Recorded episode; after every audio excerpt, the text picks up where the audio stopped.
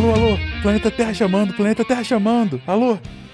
Essa é realmente mais uma edição do Diário de Bordo do SciCast, falando diretamente indo pro mundo da Lua, onde tudo pode acontecer. Episódio 2, gente. Oi, oi, gente. Aqui é a Camila falando do Rio de Janeiro. E eu queria lembrar ao, aos ouvintes que o lado escuro da Lua, na verdade, não é escuro. Tan, tan, tan. Aqui é o Naelton do Rio de Janeiro e hoje nós vamos falar sobre os cowboys do espaço. Wala Wala! Aqui é o Pena de São Paulo. E fazer uma aproximação no espaço é muito mais difícil do que parece. Eu desafio aí ao pessoal fazer isso jogando Kerbal. Salve, salve, gente amiga da ciência. Direto de Sniosny Gorodok. Aqui é o professor P. Cosmo Clank. E vou repetir o que Alan Shepard disse quando se desgarrou da atmosfera. Lua de cristal que me faz sonhar, faz de mim estrela que eu já sei brilhar. Foi lindo. Chocado, vamos lá. De Gaspar Catarina, que é Marcelo Guaxinim. E Lua vai iluminar os pensamentos dela. Porque se for o Sol, ela não vai topar. Tem que ser a Lua, porque a luz é mais fraquinha. Você está ouvindo o SciCast, porque a ciência tem que ser divertida.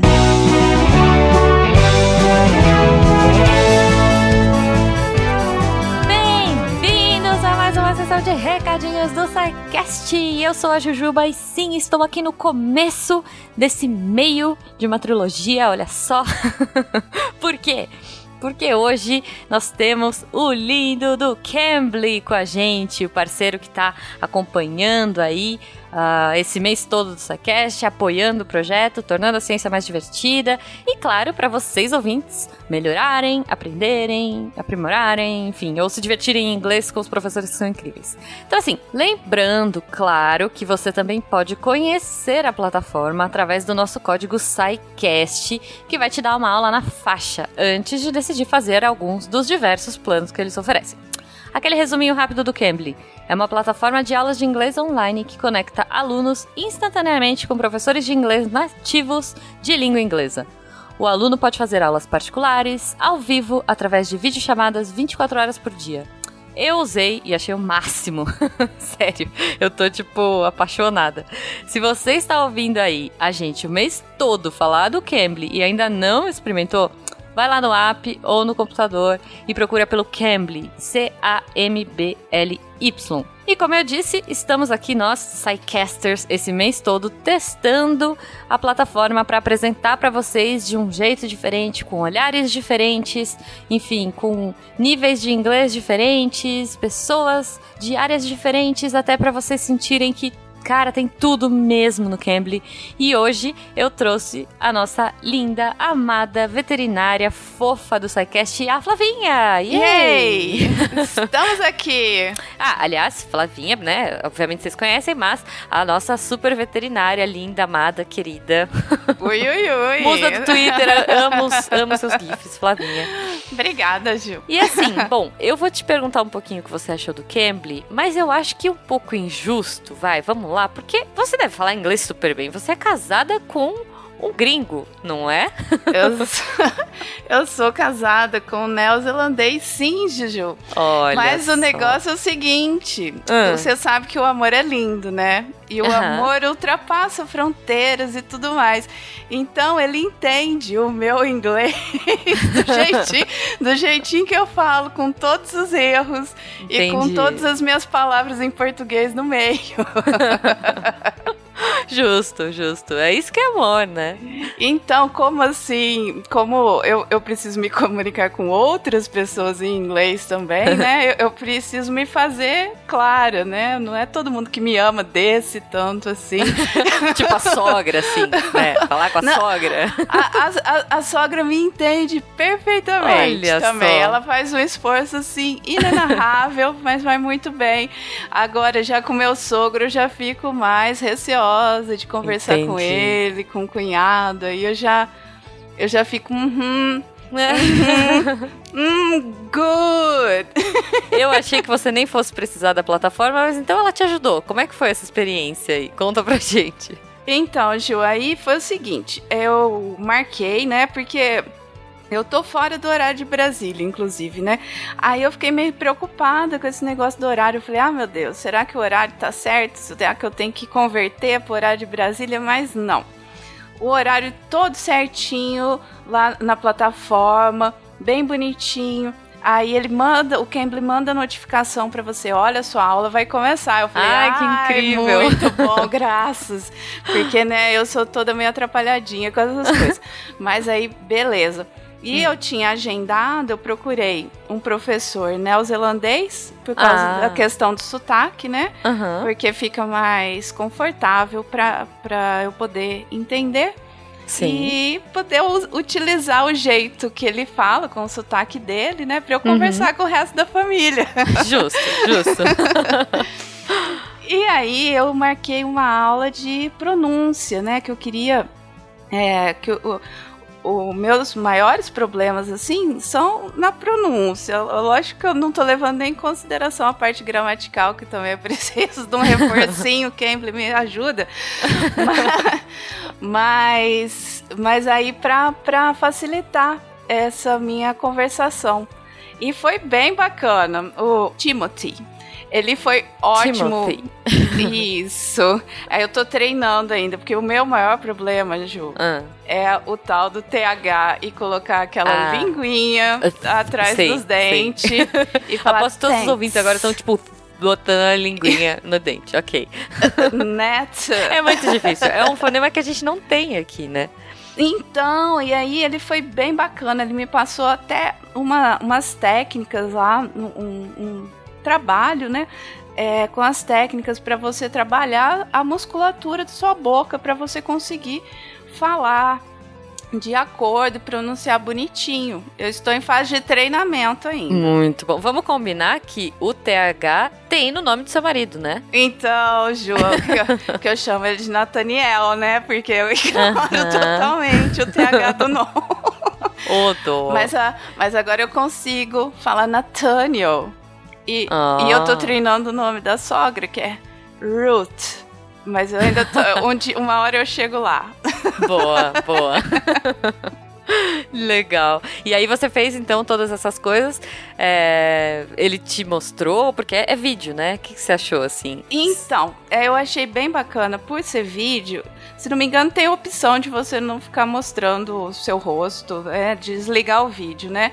Mas nessa situação, que eu preciso ver como é que a pessoa faz para pronunciar, né? Você ter a, a, pessoa te olhando frente a frente, assim, te mostrando, olha, você faz assim, coloca a língua assim, mexe a boca assado nossa, facilita bem. E é só eu e o professor. Não tem Sim. arquibancada observando para onde que vai a minha língua. Exato, exato. O que pode, a princípio, parecer intimidante, mas é muito interessante no final, né?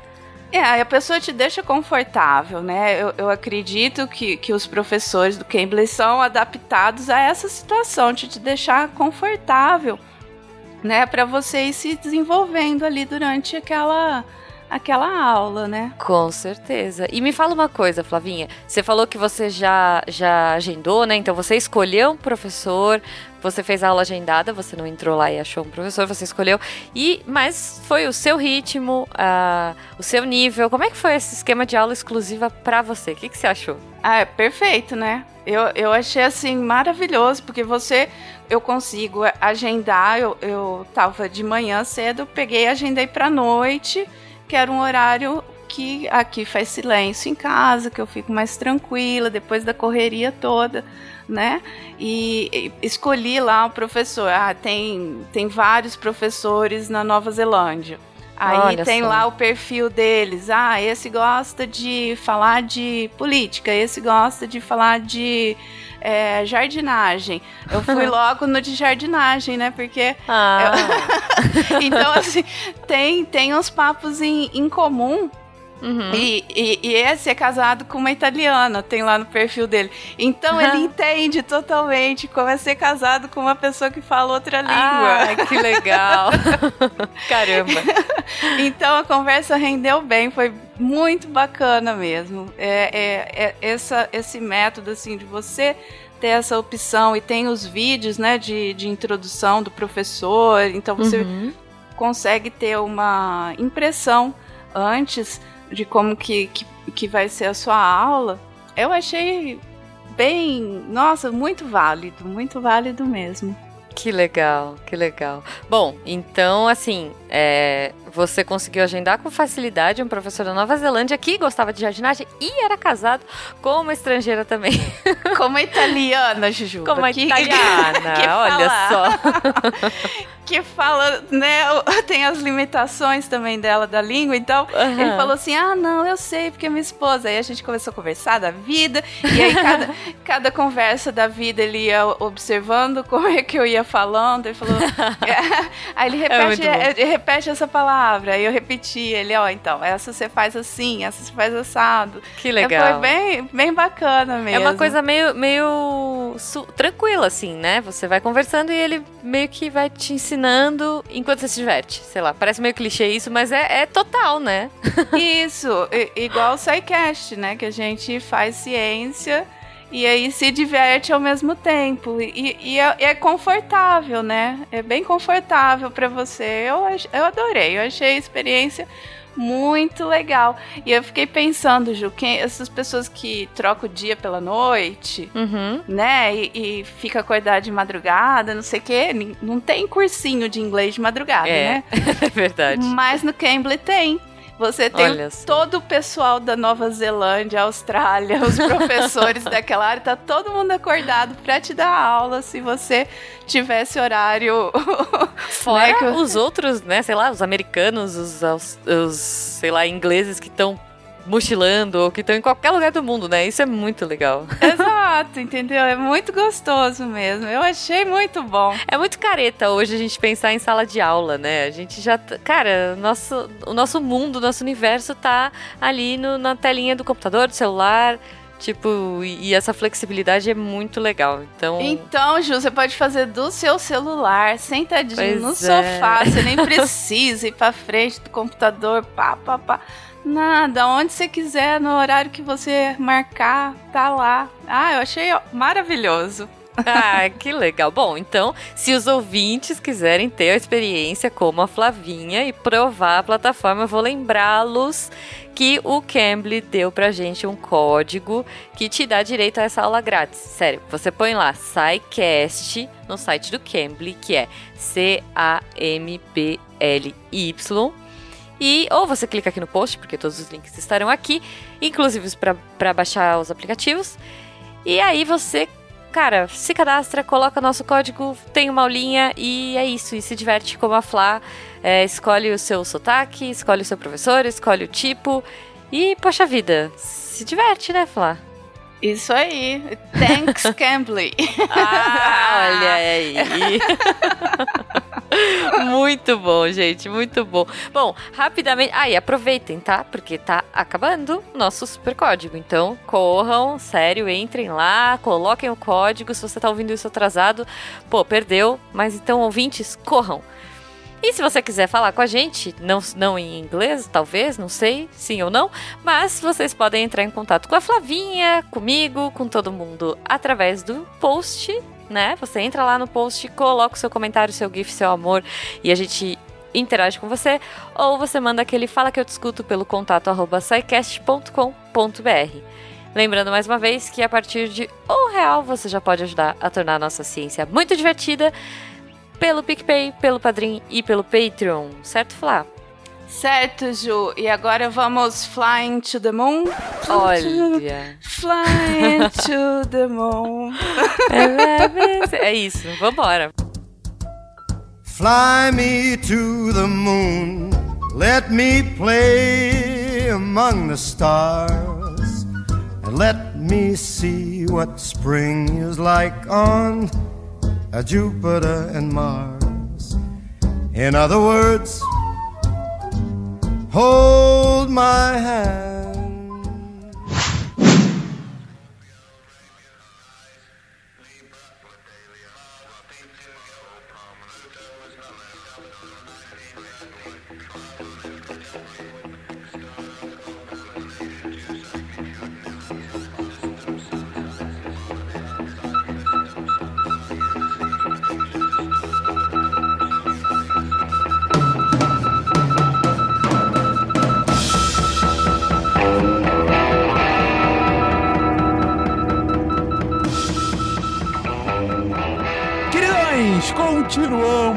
Continuamos a nossa saga. Eu, eu tenho, eu tenho muita fé que nós conseguiremos chegar à Lua, porque no primeiro episódio a gente fez uma grande contextualização da história do homem com a ida ao espaço, da história do homem com a Lua. Falamos sobre como os foguetes começaram a primeiro ser imaginados, até lendas ao redor disso, e aí os primeiros aventureiros que desafiaram a gravidade, os pioneiros que teorizaram sequer a possibilidade de existir uma máquina que nos levasse em órbita, o desenvolvimento dos foguetes e o uso desses foguetes durante as guerras, principalmente durante a Segunda Guerra Mundial, o início da Guerra Fria e como a tecnologia dos nazistas acabou indo para um lado, cérebros por outra tecnologia e o desenvolvimento dos dois lados do mundo, de como aquelas tecnologias ainda iam fazer com que a gente chegasse no espaço, as primeiras missões cada vez mais alto, cada vez mais alto, cada vez mais próximo ao espaço e finalizamos estupendos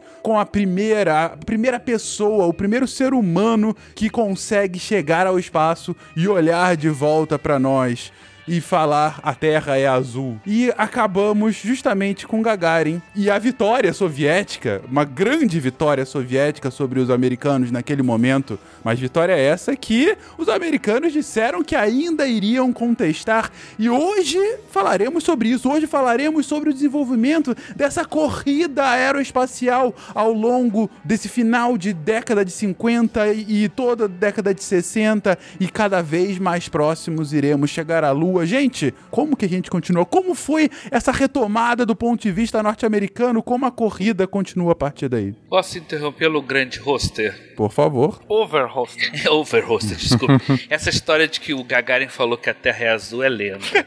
Não me importa. Não importa, Naelton. O que importa é que é bonito. Eu não quero fatos. Eu quero, eu quero uma terra azul. O que aconteceu é que ele olhou pra tela e falou: A terra é azul, é linda e chorou. Foi exatamente essa sequência. É que na verdade se perdeu na tradução do russo. exatamente, É. mas enfim. Em russo, linda e azul é a mesma palavra. exatamente, linda. Mas ainda sobre o Gagarin, eu acho que é interessante mencionar o seguinte: a Força Aérea Soviética tinha feito uma primeira peneira em janeiro de 61, separando 20 candangos que seriam os escolhidos. Desses 20 sobraram dois. Um deles todo mundo conhece, Yuri Alexeyevich Gagarin, e nós tivemos também German Stepanovich Titov. E é claro que Gagarin foi escolhido. Sim, ele cumpriu ali a- as suas, com êxito, as suas missões de teste e tudo mais. Tinha uma estatura reduzida, mas a gente já vivia o contexto da Guerra Fria e nós temos alguns ingredientes em relação ao Gagarin que vão fazer com que ele também seja o apontado. Por exemplo, ele tinha 27 anos, era um piloto sim, mas tinha uma origem humilde, era filho de camponeses e nasceu numa fazenda coletiva. E antes de se tornar piloto, ele foi metalúrgico, ou seja, a trajetória do nosso amigo Yurin representava o ideal socialista perfeito na Caraca, época. Já o Titov era tão bom quanto ele. Alguns dizem que até possuía características e qualidades técnicas melhores, mas vinha de uma família de classe média russa. Ainda tem um detalhe de que o Titov não sabia sorrir, né? Como todo russo, né? Não, mas o Gagarin, ele sorria, parecia um brilho nos, nos dentes dele, igual o desenho animado. E Gagarin é um nome bem melhor, né, gente? Vamos. É verdade, é verdade. Bom, que legal realmente ver. Que legal, parece que eu tô exaltando os ideais socialistas, né? Mas- Comunista! Mas é, praticamente. Mas interessante, de fato, ver dessa forma é, como. Mas, aquilo que a gente falou no episódio passado, né? A, a viagem é muito importante para o desenvolvimento científico, mas é tão, na verdade, mais importante como um símbolo, né? E que símbolo mais propício para ser o primeiro homem no espaço, essa, essa vitória soviética naquele momento. O cara que nasceu numa fazenda, a foice, e o cara que foi metalúrgico, o martelo. Exatamente. Exato. Pô, tá excelente. Seus é. vermelhos. Mas do lado americano, Fencas, a gente também teve uma peneira e a gente teve sete selecionados para o programa Mercury. Só que ninguém sabia ainda quem que seria o, o primeiro homem, agora americano, né? Porque a ideia era ser o primeiro homem no espaço. Só que agora era só o primeiro americano no espaço. Deu ruim, né? Eles estavam lá se preparando para lançar o, o- o o Redstone, que seria o veículo lançador, já com a, a Mercury, mas os, os russos foram antes. Mas ok, né? O que, que a gente faz? Vida que segue, vamos continuar aqui com os objetivos. E aí, então, o Alan Shepard, ele foi fazer o primeiro voo americano a bordo da Freedom 7. Mas ninguém sabia que era ele. Na, na época ainda ninguém sabia. Foi, descobriram na véspera. É, era 2 de maio, ele, ele ia fazer o, o, o voo, só que teve atrasos, teve problemas. Na hora, se eu não me engano, foi por mau tempo. E, e então o, o voo foi postergado para o dia 4 de maio. E, e podia ser trocado, a pessoa podia ser trocada meio a qualquer momento ali. Justamente por isso que não se mencionava quem seria o passageiro, na verdade, né? Tanto Gagarin quanto eles serão apenas, se a gente for analisar friamente, passageiros da, da, da- sua espaçonave. Exato. Eles não tinham autonomia para escolher, né? Eram, eram decisões maiores. É, é claro que todos, todos os americanos, inclusive também os russos, eles todos eram pilotos de teste, então para ser selecionado na peneira, é, você, eles pensaram assim, qual que seria o melhor perfil para que a gente fizesse esses voos, os primeiros astronautas ou cosmonautas. Então eles pegaram pilotos de testes militares. Faz todo sentido, porque são pessoas que já têm um treinamento militar, então tem todo um rigor é, de disciplina, é, tem uma- um preparo físico muito bom e é necessário. A gente está falando aqui que não é como hoje, que qualquer pessoa pode voar, né? Em princípio, a gente está hoje já numa, numa categoria, numa condição muito melhor para você ir para o espaço. Você não precisa mais ser astronauta, preparado, treinado. Mas você tem que ter caras que, que estão acostumados a passar enjoos e, e- e movimentos muito bruscos no espaço, poder ter autonomia para pilotar essas naves caso dê algum problema e, e- e poder viver perigosamente, né, Fencas? Esses caras, ou eles Sim. eram aqueles daredevils lá, tipo o cara que pulava lá da, da, da Torre Eiffel, etc. Ou eram caras que estavam acostumados a fazer testes em, em- em condições extremas. Então, o perfil de piloto de teste militar foi o adequado. Não tava em guerra, né? Então também tava sobrando. Bom ponto. Mas. hum, Ok, então o voo é cancelado naquele momento, é, é, é remarcado para alguns dias depois, e na surpresa, ele é, é o escolhido. E é, na surpresa ele vai lá, é o escolhido. Que, inclusive eu falei, acho que no outro cast um pouco sobre isso, que ele é, passa horas dentro lá da Freedom 7, da, da espaçonave. E primeiro tem um, tem um tempo que ele tem que ficar lá para se adaptar, para fazer as medições, os aparatos. É, se eu não me engano, eles têm que levar uma sonda anal para medir a temperatura. então acho que você tem que preparar a sonda anal. Por que não?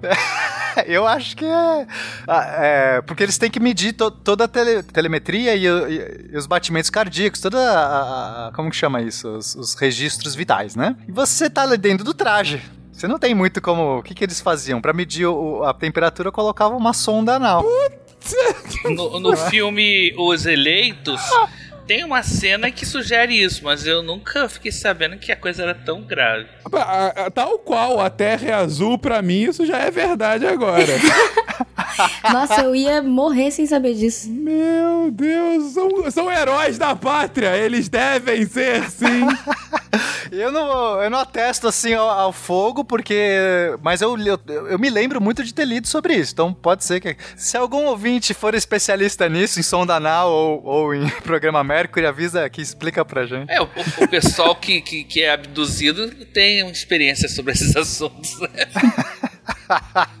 Bom, e o fato é que você tem que preparar, né, todo aquele ah, o voo. Mas depois que ele ficou já algumas horas lá dentro, deu um problema no computador de bordo e eles tiveram que fazer uns ajustes de última hora. No final, o cara ficou várias horas lá dentro e ele falou a famosa frase dele: "Light that, candle", tipo, acenda essa vela logo que eu não aguento mais. Já tô aqui todo urinado, já tô todo com som anal, já não tô mais sabendo o que eu faço aqui dentro. Que voe logo esse negócio. Você tinha falado que ele foi um voo bem curto, inclusive, não foi isso? Foi um voo suborbital, inclusive, né? Não tem, não tem nada a ver com o voo do Yuri Gagarin. Assim, isso é o mais importante pra gente definir agora.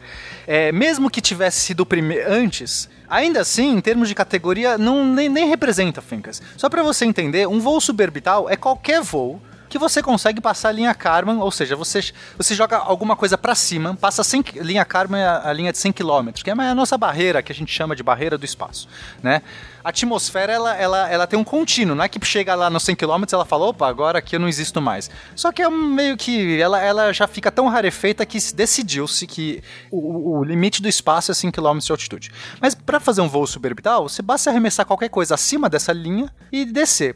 Em termos de velocidade, é muito, muito, muito menor do que as velocidades para você entrar numa órbita ao redor da Terra, que a gente está falando aí de 7,5 km por segundo para você entrar em órbita. E para fazer um voo suborbital, você assim um foguete de uma capacidade tão, tão menor e, por exemplo, exigências de reentrada. Você fazer uma reentrada num voo orbital, você tem que desacelerar esses 7.2 km por segundo, que é absurdo. Você vai falar em termos de pressão, é, é, aerodinâmica, em termos de, de temperatura e resistência dos materiais, é uma coisa insana. Agora, para você fazer uma reentrada de voo suborbital, nossa, é muito mais tranquilo. Você tem que desacelerar de boa, assim. Então, ainda assim, mesmo com o voo do Shepard, você via como os americanos estavam atrás dos russos nesse momento. Né? O, o, veículo lançador que eles usavam era o Redstone, que basicamente foi uma adaptação de um míssil, num, num míssil de curta, de, de, média distância, né? Não era nem um míssil intercontinental, ou seja, não tinha capacidade para colocar um, é, um, objeto, um ser humano, né? Do porte, porque a gente está falando de uma cápsula pesada, né? É, ao redor da Terra. E, e fora o peso da, da cápsula, a Mercury era muito mais leve do que a Vostok.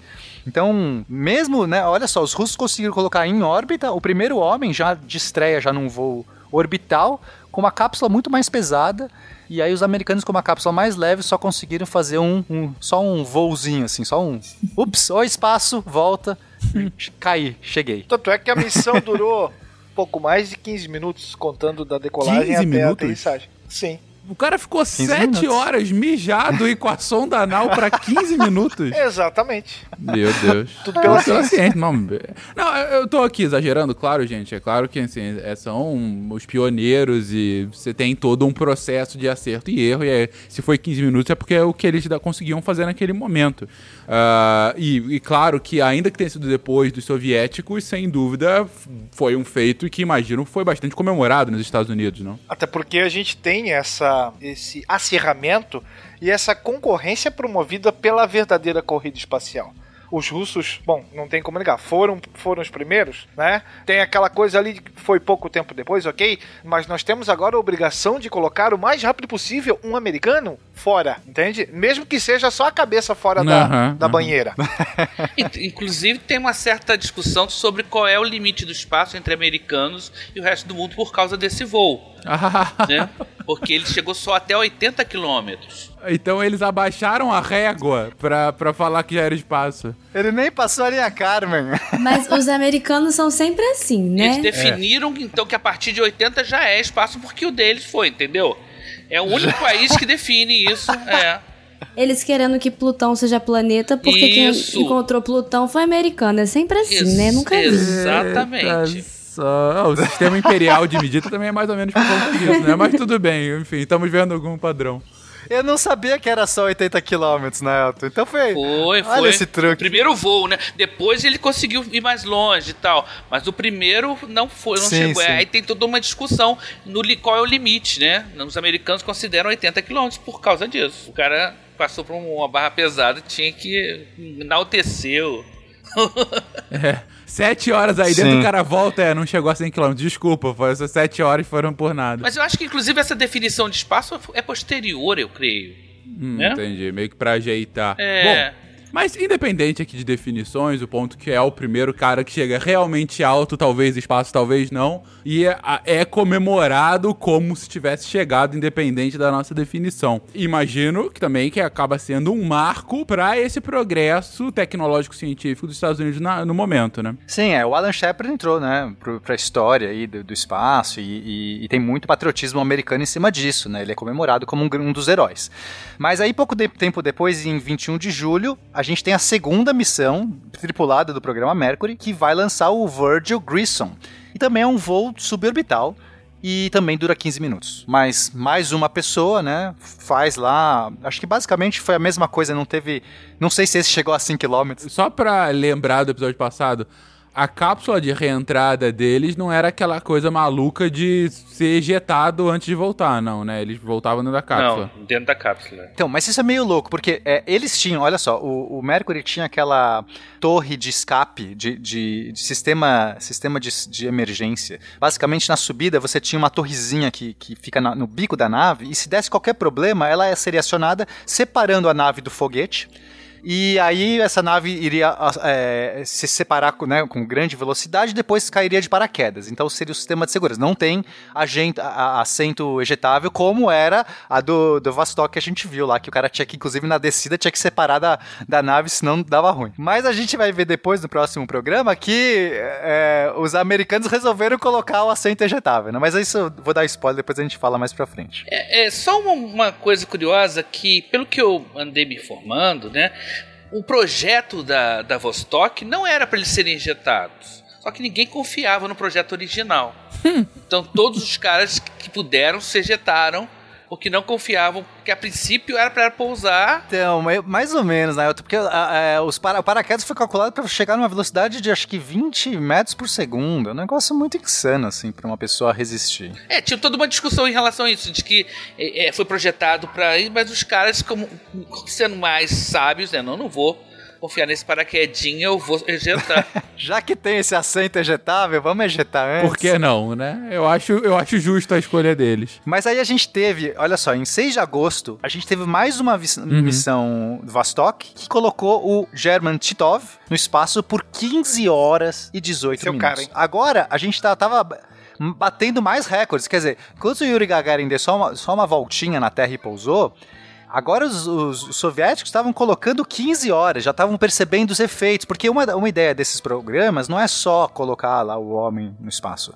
mas é perceber os efeitos do espaço. Então a gente está falando desde radiação, tontura, efeito de baixa gravidade, uhum. né, microgravidade, é, sei lá, porque você não sabe, de repente o cara tem um piripaque, porque o, o, o batimento cardíaco é diferente, o, o sangue começa a circular diferente, você não sabe.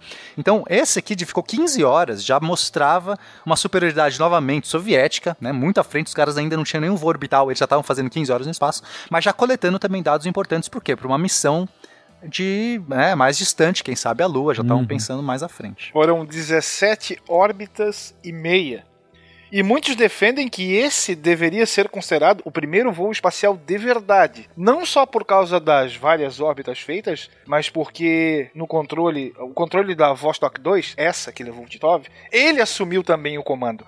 Então ele intercedeu e fez com que deixasse de ser apenas um passageiro e passasse a exercer a figura do piloto propriamente dito. É verdade, ele fez manobras, né? Ele chegou a a fazer é, controle de atitude, hum. que é algo muito importante. atitude é, é como você se orienta no espaço. Né? Então você tem a órbita, que seria a trajetória que você faz no espaço, mas como que a sua nave está direcionada, enquanto ela faz essa órbita, ela pode estar tá apontada para o Sol, para a Terra. Como é que você gira essa? Isso a gente chama de controle de atitude. Isso é muito importante, você ter essa autonomia. A gente falou isso no, no, no, no, no episódio de satélite, conversando bastante sobre questão de sim, controle de sim, atitude. Sim. Né? But why some say the moon?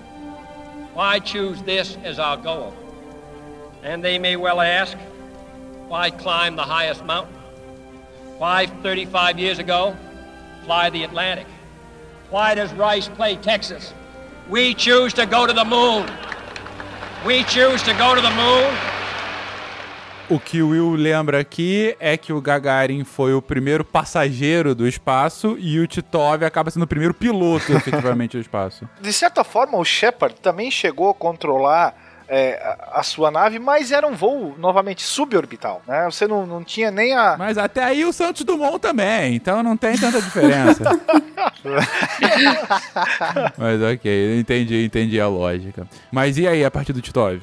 Tá, aí os americanos, eles é, trocam o seu veículo lançador. Então a gente tava falando que era aquele míssil, o Redstone, e agora eles vão colocar o Atlas. O Atlas já é um míssil intercontinental que tem capacidade para colocar aí uma carga útil muito maior e em órbita no espaço. Então, só que, é, Fenka, você tem que pensar que toda vez que você coloca um, míssil para poder levar gente, é muito complicado. Porque você, um míssil, se falhar, tudo bem. Normalmente os caras fazem, é, pensam nesses mísseis intercontinentais, você, tipo, lança, sei lá, 50 e se acertar 10, legal. Tipo, se, os, se, os outros falharem, se forem interceptados, se, se, tanto faz. Mas agora, com os seres humanos, então você tem que ter redundância, você tem que ter controles muito mais precisos, testar esses sistemas várias vezes. Você tem que adaptar um míssil para colocar a, a cápsula, a, a nave em cima. Isso também não é fácil, você tem várias travas e vários mecanismos. O sistema de escape automático de emergência, ele tem que ser acionado quando o míssil der pau. Mas não é qualquer pau, né? Porque vamos supor que o míssil, é, de repente, perdeu alguma tá com alguma dificuldade, de repente teve um vazamento de combustível, alguma coisa, mas que sei lá, que não vai interferir na sua missão. Ou é algo que dá para você solucionar depois. Você não vai conseguir a mesma altitude de órbita, mas ok, a, a, é, a missão tá valendo mesmo assim. Você não quer abortar nesse caso, mas você quer abortar quando o míssil estiver perigosamente a ponto de explodir. E não é muito fácil você projetar isso. Você fala assim, olha, míssil, quando você for explodir, você libera o sistema de emergência. Como é que o míssil sabe que ele vai explodir? Então tudo isso é muito complexo de você realmente fazer esses sistemas funcionar e tal. Então eles estavam tentando fazer essa adaptação, conseguiram e levaram o primeiro chimpanzé em 29 de novembro de 61. Os americanos lançam o primeiro animal em órbita, que é o chimpanzé Enos. E ele dá é, duas voltas ao redor da Terra e consegue pousar em solo sem nenhum problema. Só, eu queria falar uma, uma curiosidade sobre o míssil Atlas. Né? Ele era, os tanques dele, os boosters, eram feitos de material, era, era um balão ficava dentro do, do, do, metal, que é um metal muito fino. O míssil praticamente, quando ele não estava pressurizado, ele ficava meio mole, sabe? Ele era, é, tipo, assim, era quase um foguete inflável. Caraca, sério? Tem um vídeo de um Tem, Atlas dobrando, é, ele, ele, é muito ele, legal. É, é, um alumínio muito fininho, né? É um, é um alumínio, ele é muito leve.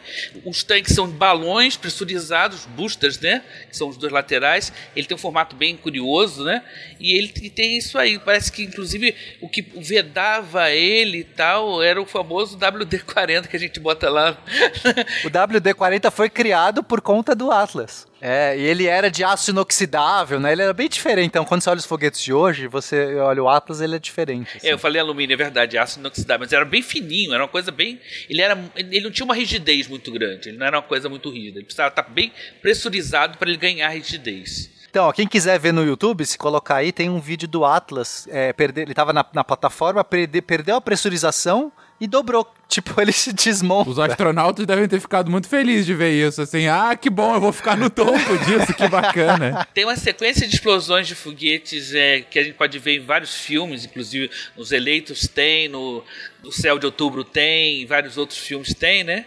E que aí você pode encontrar isso na internet. Então, o, o, as explosões mais bizarras são de Atlas, que ele realmente ele vira uma coisa meio estranha quando, quando, quando dá um problema de vazamento de pressão, e tudo mais. Mas sempre tem o herói que, independente do foguete dobrar em si, ele vai ficar ali em cima. E foi o caso do nosso querido John Glenn Jr., não? Exatamente. Então, em 20 de fevereiro de 62, a bordo do Friendship 7, tá? Aí você percebe que tinha o Freedom 7, né? 7 e o Friendship 7. Eles dão nomes das naves todos é, em referência a esses sete escolhidos. Né? Então esses sete, porque eram os sete que foram selecionados, então todas elas têm esses nomes, assim, eu não lembro todos os nomes. Tem Sino da Liberdade, Amizade, Aurora, é um negócio tudo assim, muito poético. Mas enfim, ele conseguiu aí, finalmente, lançaram, os americanos conseguiram lançar é, o homem em órbita, né? Foi um bom voo, assim, e tudo transcorreu muito bem. E ele conseguiu é, pousar também em perfeitas condições. Eu acho que toda essa parte do John Glenn é muito legal de assistir naquele filme Estrelas Além do Tempo fica a, tipo toda a tensão, toda a dificuldade dos americanos fica muito claro e o filme também é poderosíssimo, então, maravilhoso. Assim, o filme é muito bom.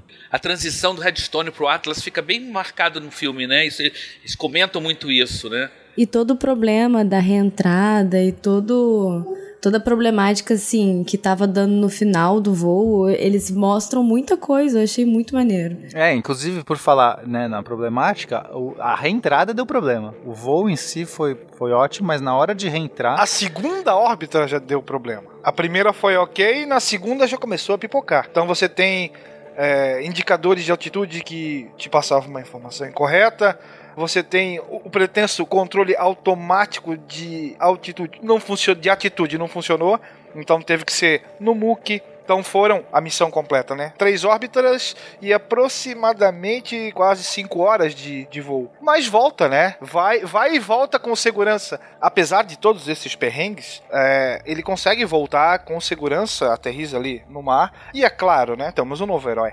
Uhum. Não, é, o ponto é conseguiu, né? Não foi as 100 órbitas projetadas. Não foi uma Brastemp, mas cumpriu a missão. Exatamente. Bom, temos então o primeiro americano em órbita agora em 62. Os soviéticos já tinham conseguido isso. Mas eu quero saber, e aí, gente? E a Lua? É, era realmente a próxima etapa? Qual é o, o próximo degrau dessa, dessa caminhada? Bom, com o programa Mercury é, se encerrando, né, ainda tiveram outros voos também que, que, que tiveram sucesso e aumentaram o tempo é, dos americanos em órbita, mas basicamente eles conseguiram cumprir os objetivos originais, né? Se eu não me engano, até fazer uma errata no último no programa, eu falei que um dos objetivos era fazer uma caminhada no espaço. Não, era só testar o ser humano em condições do espaço não sair, não tinha, inclusive a Mercury nem tinha como você sair no espaço, não tinha uma, uma escotilha de acesso, alguma coisa assim, para você fazer a, a, descompressão e tudo mais.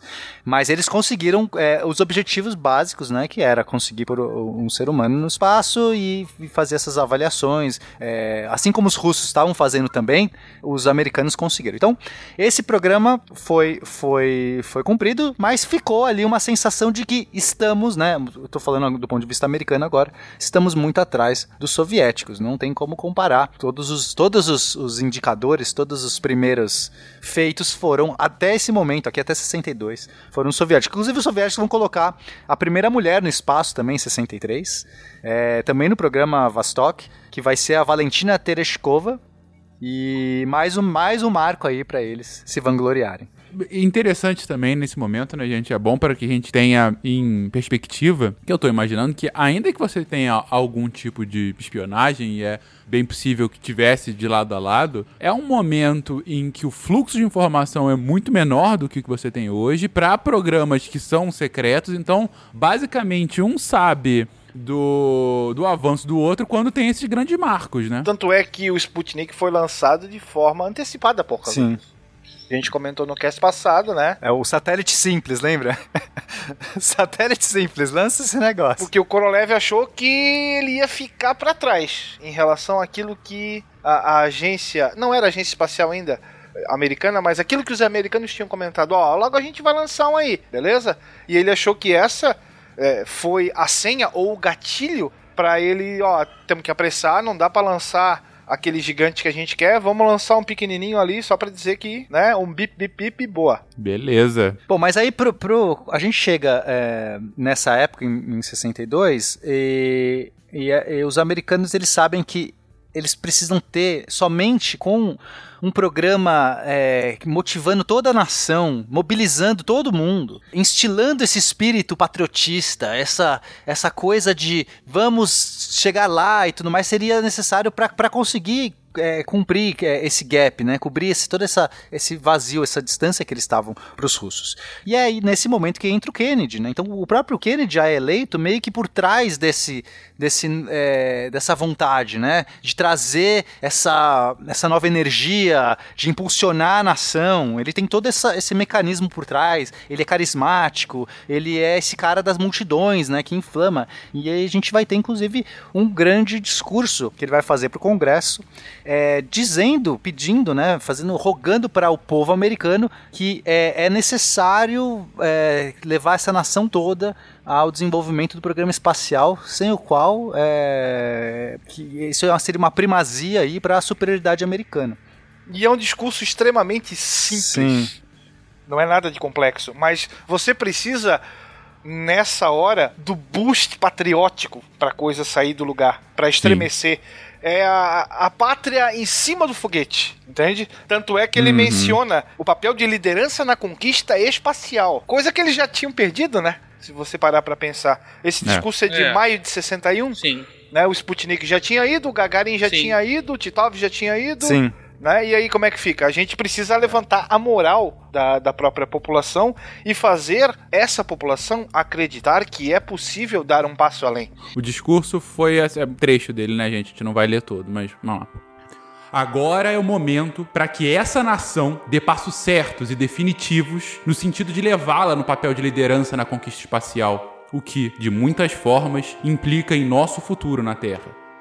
Eu creio que essa nação deve comprometer-se consigo mesma em atingir o objetivo de, antes do final dessa década, levar um homem até a superfície da Lua e trazê-lo de volta, são e salvo, à Terra. Nenhum outro projeto nesses tempos é mais expressivo para a humanidade ou mais importante do que a exploração espacial continuada, e nenhum outro será mais difícil ou custoso de ser cumprido. Vocês veem realmente que é um discurso muito simples, mas muito direto, né? Ele fala: olha, é isso que a gente precisa fazer porque é, é o nosso dever, né? É, é, é colocar realmente. Eu gosto como muitos discursos, nesse não em específico, mas em muitos discursos que fala-se sobre viagens espaciais, é, coloca-se essa questão do homem ser um ser naturalmente explorador. A gente explora porque a gente pode explorar, porque a gente é chamado para exploração, porque urge um sentimento nosso. Foi assim na exploração dos continentes ao redor uhum. do mundo e está sendo e vai ser cada vez mais também para o espaço. Então é, é, é como quase colocando é parte da nossa natureza humana e agora chegou a hora em que a gente pode fazer isso. E em relação aos Estados Unidos, dá a entender quase como um reforço pensar naquela ideia lá do Destino Manifesto, na qual nós Sim, somos os eleitos, nós Sim. somos os escolhidos.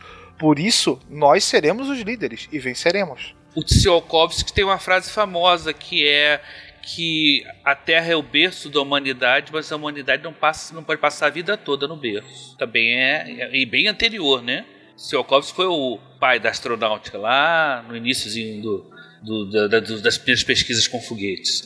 Né? É, exatamente. E mais, eu acho que mais emblemático do que esse discurso, que já é excelente, e ele é muito impactante, principalmente porque foi um, um discurso feito ao Congresso, né? Então era o presidente falando para os representantes do povo, na casa do povo, né? Como assim é chamada, é, qual é o, a missão para aquela década, né? Vocês reparam que no discurso ele fala que até o final dessa década a gente tem que levar um homem até a superfície da Lua e depois trazê-lo de volta. Mas ainda mais impactante que esse discurso é o discurso que ele faz alguns meses depois na Universidade Rice, né? Sim, é, ele vai fazer um, um discurso para a multidão. E, e aí é também mais um discurso desses inflamados e aí ele é o momento que ele fala: "Nós escolhemos ir para a lua" e não porque é fácil, mas porque é difícil. E talvez seja um dos discursos mais famosos também de todos os discursos de presidenciáveis aí. É, é, é porque essa frase, ela é ao mesmo tempo extremamente simples, mas ela diz muito, né? Porque ele fala: "Nós escolhemos ir para a lua" e escolhemos ir pra, pra Lua nessa década e fazer outras coisas, não porque é fácil, mas porque é difícil. Assim, é, é quase tautológico, né? Não porque é fácil, mas porque é difícil. Mas ao mesmo tempo você fala, a gente escolheu por que realmente é difícil? Porque a gente viu aí uma grande missão, é grandioso. E a gente pode fazer isso. Não sei se vocês notaram que isso é uma estratégia incrível que ele fez, porque eles estavam numa corrida espacial mas quem determinou qual era o ponto de chegada da corrida? Esse Exatamente. Discurso. Esse Exatamente. discurso fala claramente, ele deixa, delineia, olha só, nós estamos numa corrida, pode não ter partido na, nas entrelinhas, tá? Nós não, no início não estávamos na frente, nós não partimos na frente, mas a, a, chegada é na Lua. E ele termina esse discurso dizendo mais ou menos o seguinte: porque aquele desafio é um que estamos dispostos a aceitar, um que não estamos dispostos a adiar e um que pretendemos vencer e todos os outros também. Perfeito. Naelton, você foi perfeito na sua colocação. Ele colocou: esse é o objetivo. Dane-se que vocês chegaram antes no espaço, dane-se que chegaram. o objetivo mesmo é a Lua. Quem chegar lá primeiro ganha. Foi de uma estratégia claríssima, porque. É, eles estavam tirando o segundo lugar direto, né? Estavam tirando o segundo lugar direto. Falando, olha é, só. Eles estavam tirando o último lugar, Exatamente. porque nessa corrida de dois, né? Dois, é o segundo nessa história, é o último, né? Pois é. Mas ele fala: não, o alvo é a Lua a corrida, a coisa não acabou ainda. E ele faz esse discurso, é, ele cita no início coisas de futebol, de esporte e tudo mais.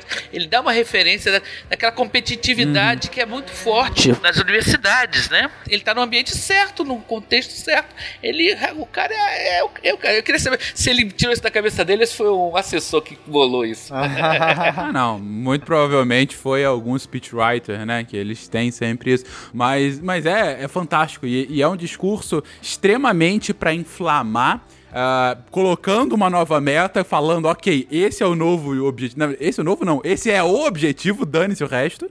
E, é, como você colocou, é, é querer inflamar meio que também para justificar. A gente tá gastando rios de dinheiro aqui pra uma coisa que para você pode não parecer nada, mas por que a gente tá fazendo isso? Para ganhar. Porque é, é, o que tá tácito, né? O que tá, que tá bastante implícito no discurso é. é a gente tá aqui para ganhar. Em momento algum ele tá falando contra quem.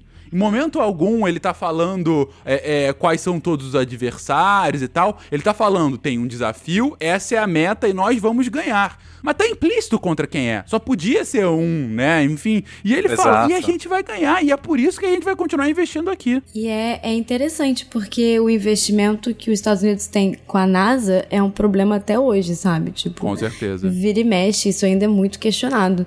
E até que a NASA, tipo, tem programa na NASA que é só para divulgação, só para assim justificar investimentos. E o tempo todo eles justificam meio que falando: a gente tem que investir para ser o melhor. Eles sempre inflamam essa parte americana competitiva e assim, vem dando certo, né?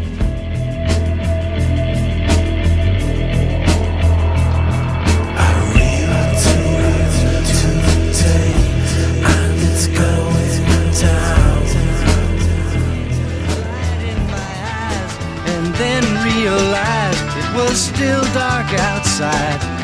It was a light coming down from the sky. I don't know. Nesse momento, né, que você tava abalado, você tinha, você tava naquele momento que poderia dar muitas coisas ali.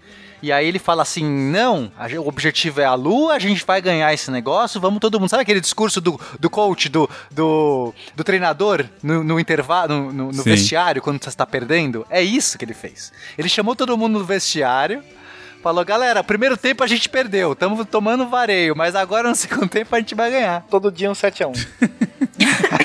Década de 60 aqui a gente tem um papel chave já da televisão em relação às comunicações. Então esse discurso atinge milhões. É, muitos historiadores afirmam que a eleição lá do, de 1960 foi decidida nos primeiros debates presidenciais televisionados, quando ele, com a sua cara de bom moço e o seu bom argumento, deixou o Nixon numa posição uh, menos elegante. E ele consegue levar a presidência, e pela primeira vez os Estados Unidos teriam um presidente católico em toda a sua história. E era um cara, como a gente comentou aí, extremamente carismático, com discursos simples, mas também muito motivadores. E aí junta-se rádio e televisão com um discurso efusivo, o que faz com que é, esse espírito patriótico venha a reverberar com mais força. E aí, aquele mais simples poderia pensar: não interessa o quanto a gente vai gastar, a gente vai gastar, mas vai vencer. Uhum. É, meio que liberou o orçamento, né? Esse discurso abre aí para o Congresso e para os americanos em geral é, meio que um cheque em branco para o desenvolvimento da NASA e do projeto, que aí o novo projeto, né? Então, qual é esse projeto? É o projeto Apollo, que é levar o homem à Lua. Mas para isso você tem que ter um degrau antes, você tem que criar as condições para poder levar o homem à Lua. Então surge o projeto Gemini ou Gemini, depende da sua pronúncia. E paralelo, os russos fazem a mesma coisa. Eles também se dão o, projeto Vostok já está ok e eles re resolvem lançar um novo programa que é o programa Vascod. Então, é, se escreve com O, tá? Eu tô falando Vascod, porque a pronúncia russa escreve Voskod, que na verdade não se escreve Voskod porra nenhuma, porque se escreve em cirílico.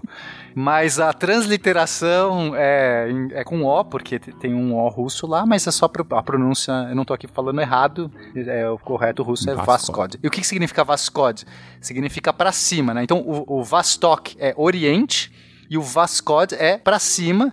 E também tem essa pegada de um passo, um passo além. Mas a gente vai ter esses dois projetos agora novamente guerreando lado a lado, né? Então era antes era o Mercury e, e o Vostok, agora é o Gemini e o Vascod. É, Gemini, por que Gemini? Porque é, agora a nova nave levaria duas pessoas. Então Gemini faria uma alusão aos gêmeos é, então, duas pessoas. E não seria mais um cara na lata de sardinha, seriam duas pessoas na lata de sardinha. Aí sim, tá virando uma lata completa. Parece confortável. Opa, cada vez melhor. A galera se abraça na dor. É, então, a missão da Gemini basicamente é mais gente dentro, mais tempo no espaço? Não, tem, tem isso também, mas tem coisas, é, outros objetivos muito específicos Um deles é você fazer é, o primeiro, a caminhada no espaço, aí sim, sair no espaço, fazer atividade extraveicular. Isso é extremamente importante porque você vai ter que colocar efetivamente o homem na Lua, pousar ali, você vai ter que tirar o cara da nave, né? Então você tem que testar, você tem que ter um, uma, um traje para aguentar essas temperaturas e, e, pressão adequadas, etc. Você tem que fazer o, a, a, acoplagem, acoplamento de naves no espaço, aproximação e acoplamento. Por quê? Porque na missão Apollo você teria que fazer as naves se separam, tá? Em alguns momentos elas se separam e é, uma vai para um lado, outra vai para o outro, né? Enfim, depois gente, quando chegar no programa Apollo eu vou explicar direitinho como funciona. Mas você tem que depois fazer essas naves se juntarem para que esses caras possam atravessar de uma nave para outra. E então você tem que ter todo um mecanismo, uma dinâmica para como você consegue interceptar, fazer o rendezvous que a gente chama de você tá, eu tô numa órbita, eu quero chegar encontrar com uma outra nave em outra órbita. Então esse é o rendezvous e depois que eu fizer o rendezvous, a chegada, eu tenho que acoplar. Isso tudo é complicadíssimo. Então, basicamente, é, esses são dois objetivos principais além de outros objetivos extras, que seria melhorar, por exemplo, a reentrada. A reentrada também é, uma, é, é um protocolo extremamente complicado, eles teriam que fazer uma reentrada dificílima vindo da Lua. Então não é só fazer uma queima, né, uma, uma desaceleração aí de, de 7,5 km por segundo. A gente vai ter que fazer uma desaceleração de mais de 8 km por segundo, né, porque você vai ter que vir lá da Lua, ou seja, é um negócio extremamente complicado para você fazer. Então, eles teriam que se aperfeiçoar, aperfeiçoar nisso também. Além de outras coisas, como você falou, de longa duração, né? De você realmente testar. É, a viagem à Lua leva uma semana, né? Dez dias, sei lá. Então você vai ter que fazer pessoas treinarem condições de voo para essa duração toda também. Quando você estava falando do, da questão da, do rendezvous e depois do, da acoplagem, cara, eu fiquei realmente aqui. Imagina que tarefa ingrata dos engenheiros pensando, bom. Sabe aquela lata de sardinha que a gente teve que fechar hermeticamente para os caras não morrerem quando eles estavam no espaço? Agora a gente tem que criar uma solução de abrir essa coisa hermética para que um possa entrar no outro e depois fechar e manter hermético depois de desacoplar, desacoplar mais uma vez e fazer com que eles possam atravessar de uma nave para outra. Cara, é, é, um negócio de louco realmente separar para pensar a dificuldade técnica disso. Não, só para você fazer a caminhada no espaço também é mais ou menos isso. Você tem que fazer aquela lata de sardinha abrir no espaço, ou seja, despressurizar. É, aí você vai ter essa saída de alguém, fazer uma atividade qualquer, o cara vai ter que entrar, vedar essa, essa coisa que a gente está falando de vácuo uhum. aqui, né? Em condições extremamente de baixa Isso. pressão, ou seja, diferentes pressões absurdas, e depois você tem que pressurizar uhum. de novo. Então, assim, atmosfera, né? gases respiráveis, é, pressão, temperatura, tudo isso é muito delicado, muito complicado. É, tem um detalhe que é, é, é nessa, na, na Gemini ainda não passava-se de uma nave para outra, né? Ia se fazer só o, o, passeio, o primeiro passeio. Claro que os soviéticos fazem isso Sim. antes. Não, mas eles iam acoplar, né? Eles, a, a Gemini já tinha o projeto de acoplar. Sim, mas você não passava de uma nave para outra. Você, você acoplava numa nave que, não tripulada tripulada. Não tripulada. Entendi. Pra saber a, a possibilidade técnica da acoplagem em si. Ah, entendi. É da acopla, acoplagem, mas você não passava. Era uma, uma, escotilha, ainda não era uma escotilha entendi, que você passava por entendi. dentro e ia parar em outra nave. Era uma, era uma porta. Você tirava o ar lá daquele dentro, comprimia ele num tanque, criava um, um vácuo ali dentro para equilibrar a pressão com lá de fora, todo mundo de traje espacial, abria a portinha e o sujeito saía. Só que os, os soviéticos fizeram isso antes. Fizeram mais diferente também. Sempre. Tinha uma cadeira ejetável com um negócio.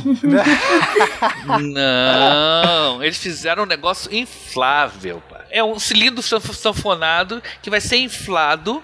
Ele tem uma escotilha de um lado, outra escotilha do outro. É um cilindro, né? Com duas escotilhas. Então o que você faz? Você infla ele, enche ele com, com ar, com, com um gás que eu não sei se era exatamente o gás, mas ele inflado, aí você, com uma escotilha de fora fechada, você abre a de dentro e entra. Depois você fecha aquela de dentro e abre a outra de fora. Você tem duas portas e aí você tem um meio do caminho que você pode é, é, tirar a pressão ou aumentar a pressão. Isso. É parecido com o que aparece no Perdido em Marte, né? Ele tem um, uma coisa inflável também, lembra? A, a cabine dele tinha uma, uma airlock. Sim, lá na, em Marte mesmo, né? Que ele faz isso para quando isso, ele vai entrar. Marte. Isso, é verdade. Que, que verdade, até arrebenta, verdade. né? No filme e tal, né? Não tô dando spoiler nenhum, Não. né? Porque a gente já falou Perdido de, em Marte ele se fode o tempo aí, todo, né? gente. Não é spoiler, assim. É só merda acontecendo. É o Matt Damon, gente. Então, é uma coisa inflável, e o cara entra ali. e Isso aconteceu antes do, do- dos americanos conseguirem fazer isso com a Gemini. né? Foi com a Voskhod 2 e o astronauta foi Alexei Leonov. Agora tem uma história interessante sobre isso. Eles prepararam muito bem essa saída, essa airlock e tal. Só que o traje do cara é a primeira vez que ele se expôs ao vácuo. O traje infla, incha demais. Ele fica com dificuldade de dobrar os braços, mexer as pernas. Foi quase uma catástrofe. Ele vira um bonecão do Michelin, basicamente. Stay Puff. Stay Puff, caça-fantasma. É, é isso aí. ele vira. Então, aí ele tem uma dificuldade pra voltar de novo pra, pra, pra, pra cá, pra. Pra, pra aquela parte inflável e isso, claro, a gente só ficou sabendo muitos anos depois, né? Porque soviéticos só, só revelavam o que é sucesso, né? É, inclusive, tem, tem um filme muito legal, um filme russo, que o nome, acho que é Vremya Pervik, mas a, a- o nome em inglês é Spacewalk. Que conta bem essa, essa história. Que, mas é legal porque é do ponto de vista soviético. Que é, é muito legal porque a gente sempre vê do ponto de vista americano. Inclusive aqui a gente tá mais passando do ponto de vista americano, até por ter mais informação e por ser, né, a- enfim, a parte mais ocidental da coisa. Mas é muito legal que eles mostram isso. Quando eu dou aula sobre isso na astronáutica, eu, eu dou muita ênfase nessas coisas que o pessoal não conhece dos soviéticos. E um aluno me disse que eu estava sendo anti-americano. Comunista. Comunista. Vagabundo. Pois é, aí falou, não, que isso é um viés ideológico, aquele papo todo, aquele discurso todo. E eu que eu gente, eu quero cham- chamar a atenção porque essas informações não chegavam até a gente. Eu lembro que o garoto sempre curti muito essa corrida espacial e para saber como era o formato de um foguete russo era muito difícil. As pessoas tinham descrições, é, alguém contava como é que era, alguém desenhava e achava que era aquilo lá. Depois, quando começaram a, primeira, a aparecer as primeiras fotos, eu fiquei, caramba, é assim? Né? Então a gente não tinha acesso, né? É, inclusive assim, já que a gente está entrando no projeto Vascode, vou até explicar um pouco qual que era a ideia deles, né? Então, o que que acontece? É, a primeira coisa, eles pegaram basicamente a mesma, a mesma nave, a Vostok, que é aquela redonda, né? Que parece, como eu falei para vocês, parece a cabeça de um de um escafandro, né? Um- aquele traje de mergulho antigo. Então você olha assim, tem uma redoma, embaixo tem uma, um, um, sei lá, algum aparato, assim, uma sainha, um, um- o resto da estrutura, mas basicamente você tem um- uma bolona. É, e lembrando que como é que era o sistema de, de segurança lá, de, é, tanto para emergência quanto para pouso, era o, agento, o, o assento ejetável, certo? O que, que eles fizeram? Eles queriam colocar mais do que um cosmonauta é, junto. Então eles começaram a desenvolver o programa Soyuz, que é, basicamente era uma outra nave para conseguir fazer é, com mais pessoas, coubesse mais pessoas e tudo mais. Só que quando eles viram que os americanos estavam com o proje- projeto Gemini e tavam, eles não queriam perder o, o- o- mais um é, mais um first, eles queriam ser mais o, o- de novo o que levou mais homens ao espaço, né? Então o que eles fazem? Eles conversam lá, o, o Korolev fala pros caras, cara, a gente tem que fazer pros engenheiros, a gente tem que fazer, não vai dar tempo de fazer esse programa saiu sair, sair né? O Soyuz não vai sair nunca. Vamos fazer, vamos. va- Pega essa Vastok que você tem aqui e improvisa. Ele falou isso pro cara.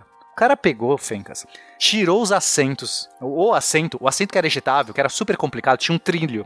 Por assento ser ejetável, ele tinha que, ele andava num trilho assim, projetável. Ele re- removeu, colocou três outros assentos simples para levar três pessoas. Só que detalhe, para levar três pessoas, não, as pessoas não podiam nem ter traje espacial porque não cabia o traje. Ou seja, você não tinha nem mais como sair da, da parada, eh, não tinha sistema de segurança. Acabou. Esquece sistema de segurança. Para quê? É, e se você tivesse uma descompressão em qualquer momento do voo, as pessoas morriam na hora. Elas não tinham o traje que, garanti, que garantisse a segurança, mesmo no voo, né? Você não tinha como abortar o voo e você não tinha como qualquer merda que acontecesse você morria.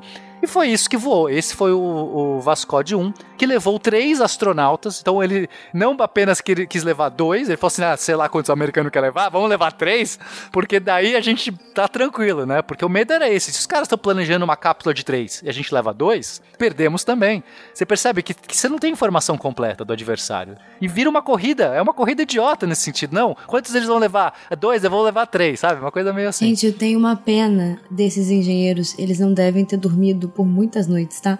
Porque você escuta, improvisa, coloca a vida de três caras aí em risco, você não dorme nunca mais, entendeu? É uma sacanagem. Não na Rússia. É uma nave que não foi feita para comportar, comportar, três pessoas e assim o cara vira e fala: improvisa, se vira. É isso que a gente tem. Aperta que cabe.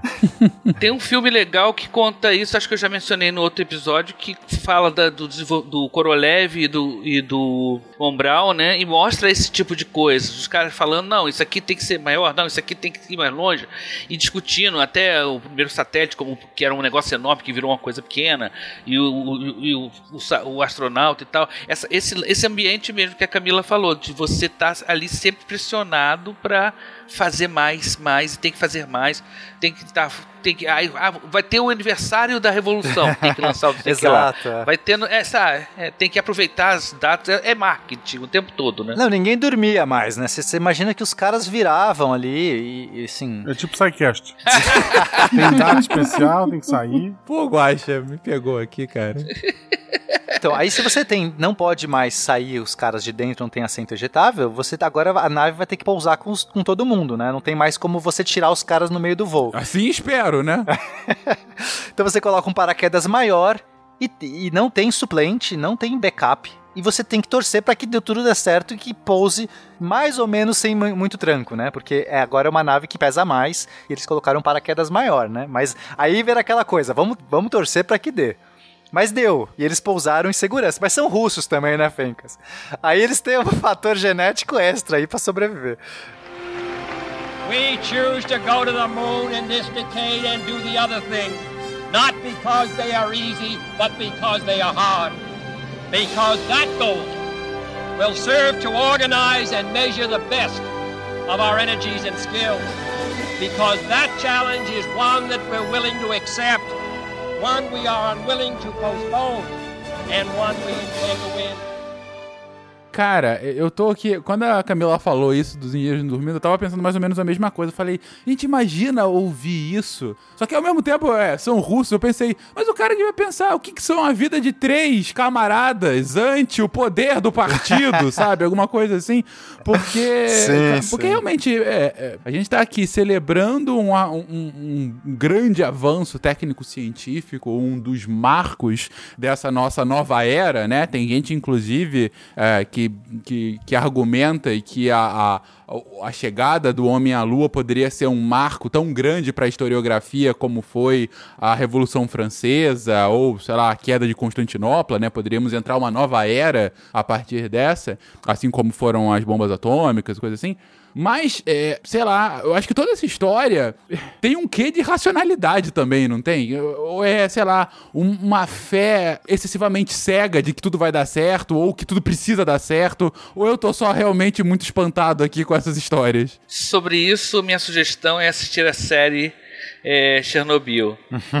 É, é, muito verdade, é isso, é verdade. sabe? Tem muito isso. É muito parecido. Não, não tem problema algum. Tá todo mundo elogiando. Eu não vi ainda, mas todo mundo elogiando. O pessoal de Chernobyl da época não, não curtiu. Não curtiu também, ok, obrigado. É, é, aquela coisa do tipo. É, é, eu vejo uns momentos. Eu posso dar um pequeno spoiler. Todo mundo sabe que o reator explodiu, né? Isso... Que? Explodiu? Não. Como assim, Naelton? O reator explodiu, Naelton? É, parece que parece que o reator explodiu, só que os personagens, né, os engenheiros, ninguém acreditava que o reator poderia explodir. E, e um perguntar para o outro, como um reator, não sei que lá, não sei dizia o nome, explode? Eu não sei. E ninguém sabia. Sabe aquela, aquela crença cega de que uma coisa não pode acontecer? É tipo o Titanic, você não pode afundar. Não tem como afundar. É, é o mesmo pensamento. Excelente comparação, Pena. O, o, o, o reator Chernobyl era o Titanic dos soviéticos daquela época. E nesse caso, o programa espacial também. É. Né? E lembrando que a gente está falando tudo isso, mas tem uma pessoa importante aí nessa história toda que é o Korolev. Nessa época, agora chega no, no, na, na Korolev cisma de morrer, cara. Pô. Essas pessoas que não respeitam a vontade do partido. Sempre atrapalha. Sabe, não é patriota. É verdade. Não é patriota. Aqui, Estraga o rolê. Não, estraga o rendezvous. rendezvous, exato. O cara cisma de morrer, cara. É, é uma, não é à toa que foi uma vez condenado para Sibéria. É realmente um traidor da pátria. Ele morre. Então, só para resumir, então a gente vai ter esse Voscode 1 que ele vai fazer esse voo multi, multitripulado, né? São três cosmonautas, em 12 de outubro de 64, é que vai ser antes, então, como o Nailton já falou, do, dos americanos, do, do voo tripulado. Mas a gente tem a Gemini 1 e a Gemini 2 já tinham já tinham sido lançadas. Aliás, a Gemini 1 já tinha sido lançada, que foi é, em, em, abril de 64, só que foram voos não tripulados. Né? Foi, voo, foi um voo não tripulado. A Gemini 2 é de janeiro de 65, então é depois desse voo, mas também é não tripulado. Então, novamente, os americanos estão fazendo mais na segurança, né? Talvez com um protocolo mais, mais adequado de segurança. Os russos tiraram toda a segurança e lançaram mesmo assim. Eles estavam testando todos os sistemas, subsistemas e todo o voo, o voo não tripulado, né? Porque essas cápsulas, elas basicamente são operadas remotamente. Você pode ter o controle manual,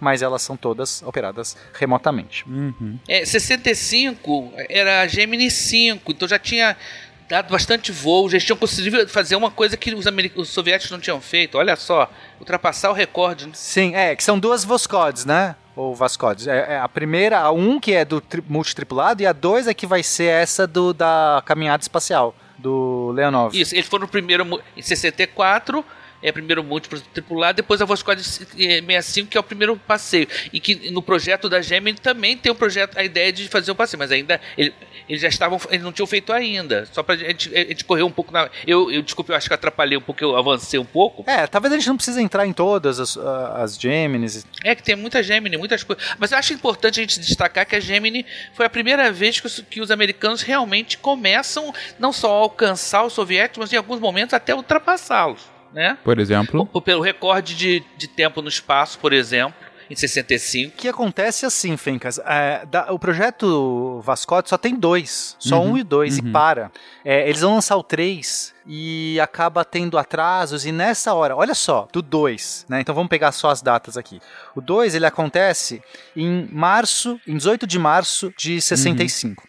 Então, a, eles queriam, eles iam lançar o 3 e o 4. Desse, desse ínterim, de 18 de março de 65 até o lançamento da 3, os americanos aceleram absurdamente e conseguem lançar é, a Gemini 3, a 4, a 5 e conseguem fazer um monte de coisas interessantes. Então, eles perdem novamente a primeira é, é, atividade extraveicular, mas eles conseguem fazer o rendezvous, né, que a gente vai explicar logo mais, eles conseguem fazer acoplagem, eles conseguem fazer é, voos de longa duração e nisso isso os, os, os russos não conseguem progredir da mesma maneira, tem atrasos, tem dificuldades, talvez por conta da morte do Korolev, talvez por conta, de, né, acho que isso tem um impacto grande, porque é, o Korolev era, é, era o grande, é, o, o, pensador por trás do programa, né? A, a Gemini foi o momento que os americanos começaram a ficar felizes. Exato. é, os Geminis, né, não é toa que o, aqueles filmes da Gene é um gênio, os astronautas começam com a Gemini, né, se vocês lembrarem, né, o momento dos astronautas heróicos e tal, era com as naves Gemini Gemini. É, então, por exemplo, a gente pode pegar a Gemini 4 como um uhum. marco,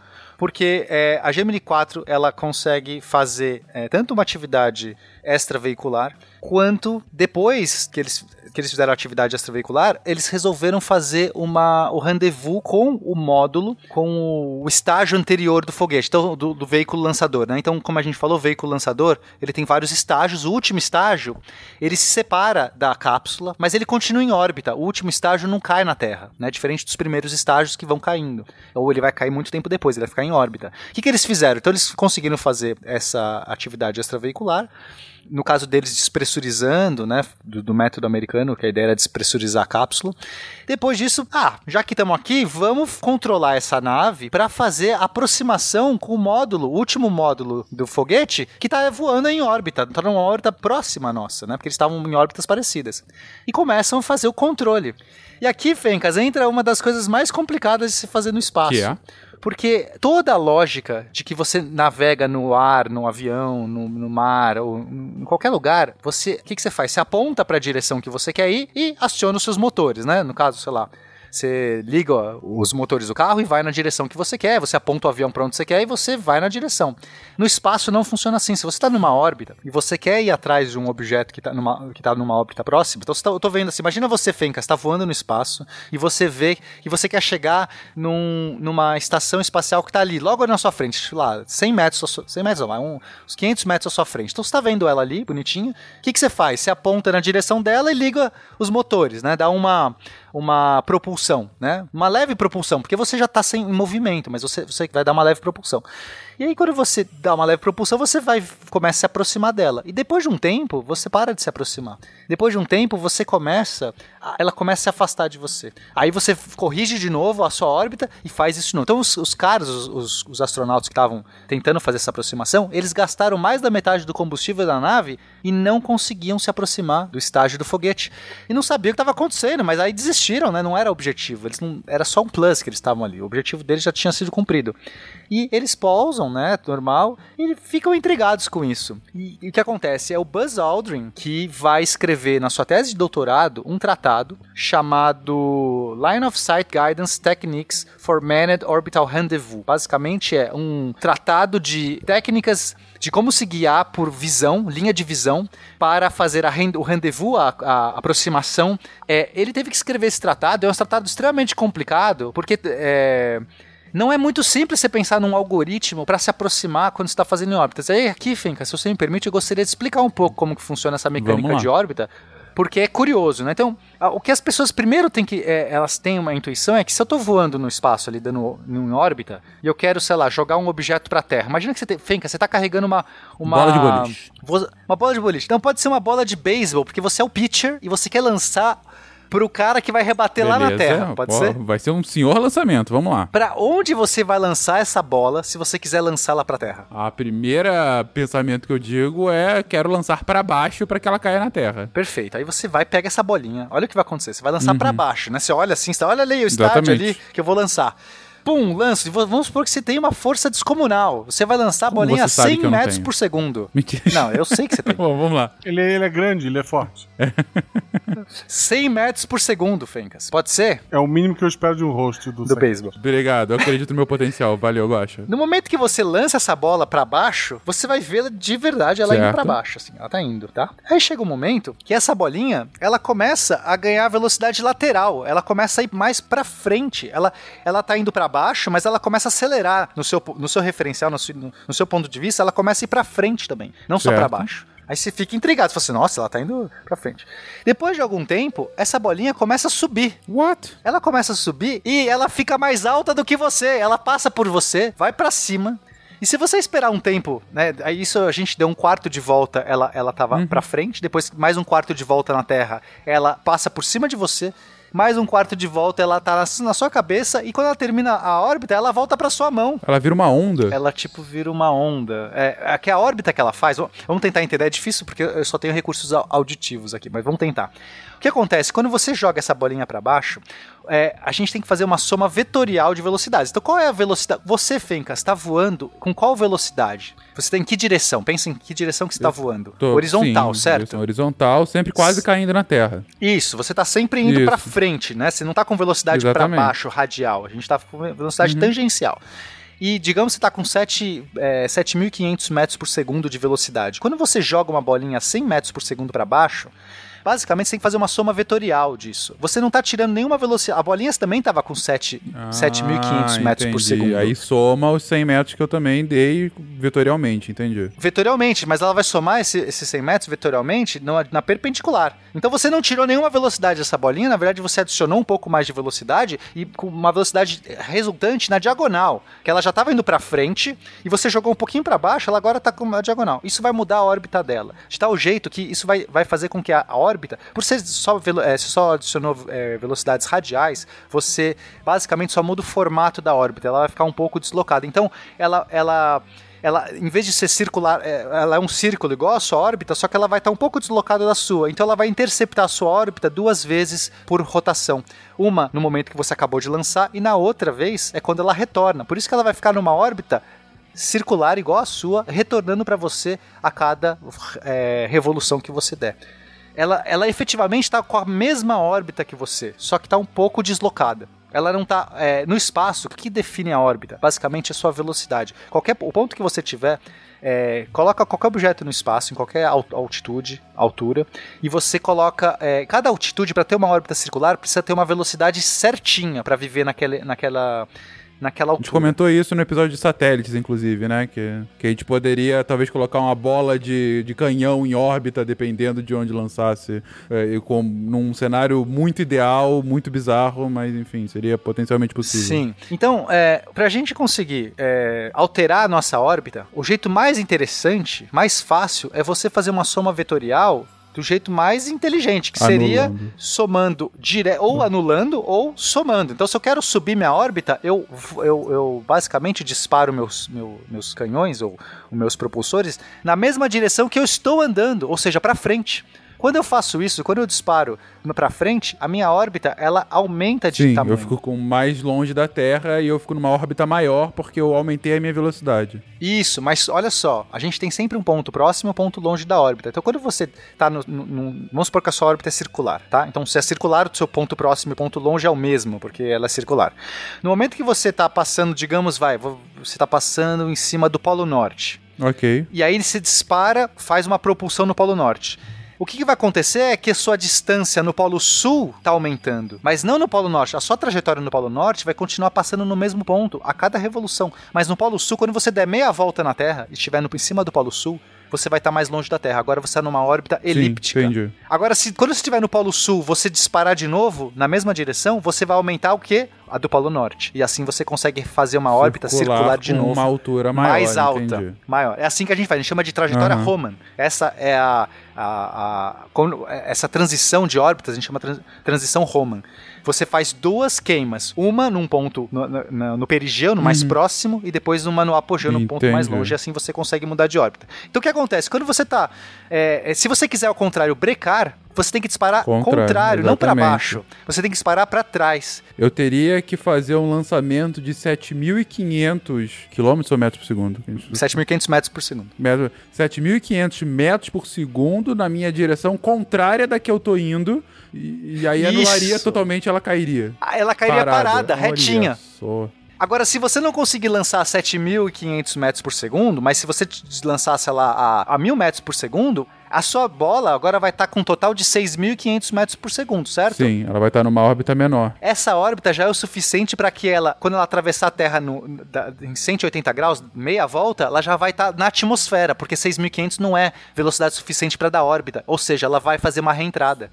É assim que você faz uma reentrada. Você dispara os, os foguetes no retrograde, no entendi, contrário. Entendi, entendi. Só que aí nesse caso, ela faria, ela já estaria dentro da órbita, mas ela cairia bem lá na frente, né? Ela faria um. Metade da Terra. Ela cairia no 180 graus, do, do outro lado da Entendi. Terra ela cairia. Ela faria essa Entendi. reentrada. Aí queimaria, gastaria todo o resto dos 6.500. Então ela faria. Né, na atmosfera ela vai começar uhum. a ter uhum. atrito, vai queimar todos esses 7.500 até o momento que ela vai estar tá zerada e cai na Terra bonitinha. Então, pra gente conseguir é, é, mudar de órbita, o mais interessante, subir e descer, não é atirar para cima e para baixo, mas é para frente e pra trás. Isso já muda completamente toda nossa uhum. lógica, né?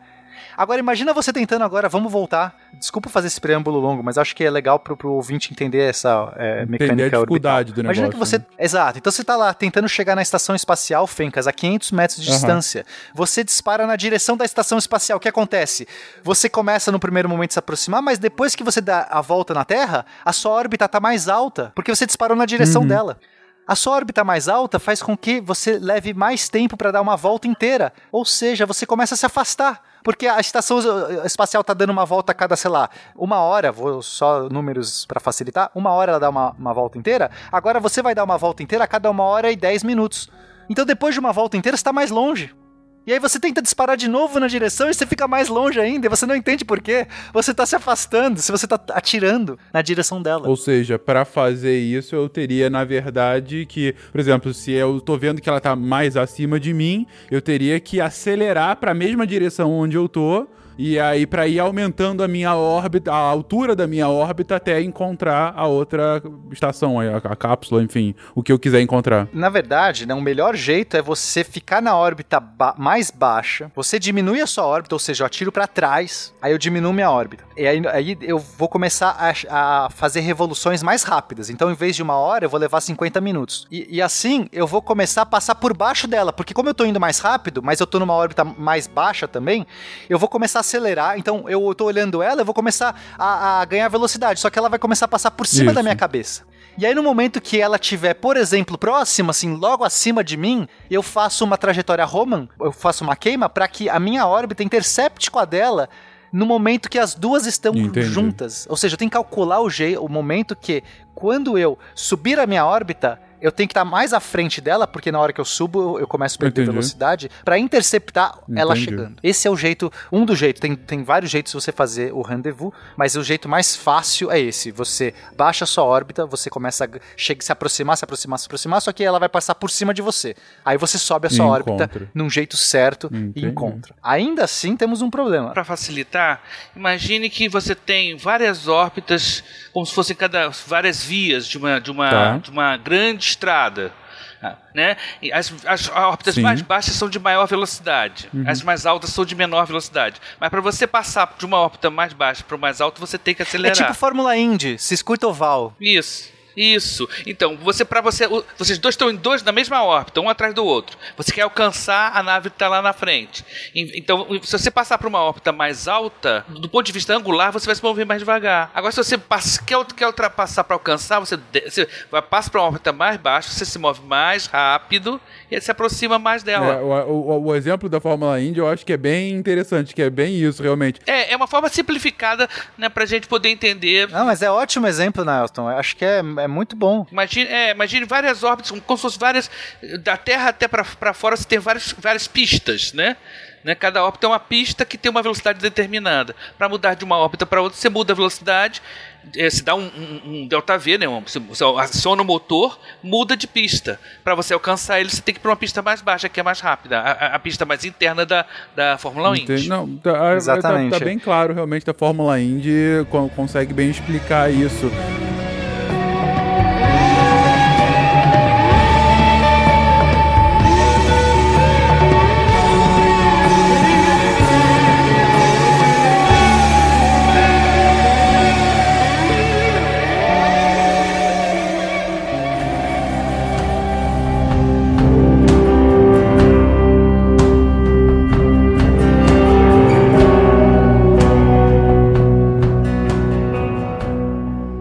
Gente, não sei, vamos lá. Pegando aqui esse exemplo, eu acho que ficou ainda mais claro. Eu já tinha entendido a explicação do Pena, talvez muitos também já tenham, mas agora esse exemplo da Fórmula Indy para ficar ainda mais, mais factível. Imagina uma pista oval e, e você imagina uma pista oval, você tem um circuito mais interno, né? Uma, uma, um trajeto mais interno que você é menor, então você tá, tá, tá mais rápido, você consegue mais rapidamente dar uma volta nesse trajeto. Você tem, você vai indo mais para fora, o circuito vai aumentando, né? Porque tem mais pista. E aí o Guacha tá atrás do Tarek nesse, nesse circuito maior. Uh, o Guacha tenta alcançar o Tarek, mas os dois estão mais ou menos na mesma velocidade. E o Tarek continua também circuito maior. Então o que, que o Guacha faz? Ele vai para o circuito interno, continua na mesma velocidade, mas está. É, é, enfim, é claro que não é isso que acontece lá em cima, mas isso aqui é só para simplificação. Mas ele está indo é, é, ele tá andando na mesma velocidade, mas um circuito menor, então ele tá, consegue passar o Tarek assim, indo pelo circuito menor, e quando ele consegue passar, ele consegue, ele passa por um, po um pouco de tempo, né? Ele vai um pouquinho ainda mais para frente, e aí quando ele volta pro circuito maior, ele tá na frente, ele pode inclusive bater no Tarek assim, caso ele queira. Os dois saem da pista e perdem a corrida e eles começam a brigar no meio da pista porque é o Tarek que eu gosto. Ou se você quiser tornar talvez mais simples, Pega uma pista olímpica de média distância, 400, 800 metros, aonde os corredores largam em posições diferentes. Parece que o cara lá de cima tá bem na frente. E o cara é aqui de baixo, na, na raia Isso, 7, exatamente. na raia 8, tá lá atrás. E tu só vai perceber a, a dinâmica do movimento quando eles realmente dobrarem a curva e meio que se alinharem. E aí tu percebe que essa compensação é necessária para que não favoreça o cara que tá na, na, na raia mais menor, né? Exatamente. E, e aí, Fencas, já pegando esse gancho da Fórmula Indy, assim, só pra finalizar, que eu acho que para mostrar bem a diferença, em princípio na Fórmula Indy, nos carros, ou, ou, né, a gente poderia andar em qualquer velocidade em uhum. qualquer pista, desde que você tenha é, pneus que aguentem fazer certo. a curva, certo? Mas no espaço não tem pneus e você não tem como fazer curva. Assim, você não tá, você não tem nada que fa faça você fazer a curva. Então, no momento, vamos pegar o, o, caso do Tarek e do Guacha. Se o Guacha tá atrás do Tarek na mesma pista, né, na mesma é, anel, e ele simplesmente só tem a ideia genial de vou acelerar mais para me aproximar, ao fazer isso, a, a, o carro dele começa a, a naturalmente ir para as pistas mais de fora, porque o pneu que ele, ele não tem mais pneu para fazer uma curva mais fechada. Então, ao acelerar e ganhar ganhar velocidade, o carro dele começa a ir para as pistas mais de fora e ele fica se afastando do Tarek. Ele quer se aproximar, mas ele tá num circuito de fora. Ele não tem como acelerar mais rápido no circuito do meio, digamos que o Tarek tá no do meio, ele não tem como ficar numa velocidade mais alta do que aquela naquele circuito do meio. Então por isso que ele tem que ir para baixo e ele passa o Tarek e depois volta e aí ele encontra. Tá explicado. Tá Super explicado. Então, e assim, Fencas, isso não é intuitivo. Esses caras que eram treinados e tudo mais erraram, e não só eles, mas os controladores. Todo mundo ficou meio em choque, assim, como é que funciona isso? Como assim? Você tem que. E aí o Buzz Aldrin publica esse artigo, essa, essa tese, é muito legal, vocês podem baixar, gente. É, é, é bem divertido, leia o, o artigo. É, diz, deixa eu ver qual que é, é. Ele lançou, acho que em 60 aí. Deixa eu achar aqui. Uh, 63. Ou seja, bem nesse momento. A gente tá falando do momento que tá acontecendo e o cara vai lá e fala: Ó, oh, tá aqui minha tese de doutorado. Pau, é assim que a gente navega no espaço a partir de agora. Porque não é só a, a, a teoria. Ele inventou um método de você realmente fazer um algoritmo para chegar. E isso que eu falei, essa parte que eu falei de ir pra pista anterior, não é toda história, Fencas. Isso nem é perto da história. Porque depois que você chega, vamos supor que você fez todo esse procedimento, foi pra pista de baixo, chegou, você não vai estar tá perfeitamente. A gente tá falando do espaço que tem quilômetros de separação. Você só tem que fazer isso para chegar no que a gente chama de visual. No momento que eu tiver um visual do meu target, e esse visual a gente tá falando de centenas de metros ou até quilômetros. Né? A gente consegue ver um quilômetro, você consegue ver uma superfície reflexiva, dá pra você ver. Então quando você estiver nessas distâncias, que ainda é longe pra caceta, não dá para você ficar indo pra pista de dentro e pra pista de fora. Pista de. Tipo, é complicado, porque se é pra de dentro, você tá falando no espaço que é assim. Qualquer coisinha que você faça, um abalo que você tá aqui, só vai res ver resultados meia órbita depois, né? Porque são detalhes, o mínimo que você queimou um pouco mais aqui, você já tá desviando quilômetros em uma órbita. Então não dá para você fazer um ajuste fino. Ele inventou um algoritmo para que você olhasse visualmente e, e, conseguisse chegar perto. Então tem dois. É, hoje em dia esses algoritmos foram melhorados, mas a gente tem hoje dois tipos: V-bar e R-bar. É a barra V e a barra R. Então a barra V é a progressiva então, basicamente, como que você faz para chegar na barra V? Você põe a nave sempre na direção para frente, então eu tô sempre a, meu, meu alvo tá sempre na, na para frente da minha nave, e aí eu faço um disparo na direção. Aí você fala assim, OK, mas isso é o errado, você vai para a pista de fora. Só que quando, toda vez que você começar a sair pra, da pista, você começa a fazer disparos na direção radial para baixo, corrigindo. Ou seja, você sempre vai manter a nave no seu visor marcadinho na frente. Então é como se eu estivesse forçando a minha nave a nunca ir para a órbita de cima. Eu tô indo para frente, ela começa para cima, não vai para cima. E eu forço. Eu começo a gastar combustível para a direção radial para baixo.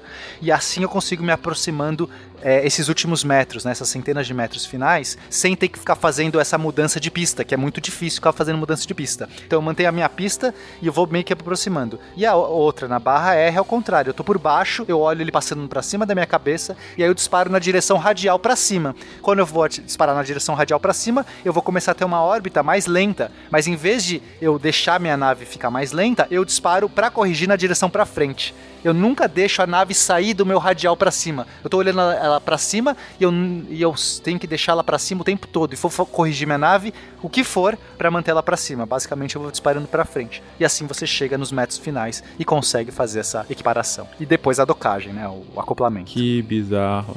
Que, é, é, é, é muito eu legal. acho bizarro porque assim é, a sua explicação deu, deu para entender a lógica e tal, mas eu fico imaginando os caras há mais de 50 anos atrás realmente, sabe, bolando os caras não, né? O Buzz Aldrin nesse caso, é, é bolando um algoritmo para o negócio conseguir funcionar de fato, a quantidade de cálculo necessário para e ajuste fino para que o negócio de fato funcione, cara. É, é, é, Exato. É, aí que tá. Aí eu refaço a minha fala de meia hora atrás em que eu falei, ah, não era uma fé muito grande em ciência, mas são por coisas como essas que os caras tinham realmente fé tão grande em ciência, né?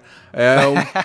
é inclusive uma das naves chamava Faith Olha 7, só, então que tem muita coisa aí. a ver com fé tá também. Vendo? Não, mas assim, é por conta de, de, enfim, de elucubrações como essa, né? De, putz, você tem um problema factual aqui com um negócio que a gente nunca viu, como não sabe muito bem como funciona, e a partir de, de uma hipótese, de deduções, de experimentações e tal, você chega um algoritmo e fala, é assim que vai funcionar, e vai funcionar de... Sempre que isso acontecer, esse algoritmo vai funcionar. É, é maravilhoso. Levar o discurso ao pé da letra, né? Não porque é fácil. Exatamente. É e assim, é, é onde é que ficam os russos nessa história?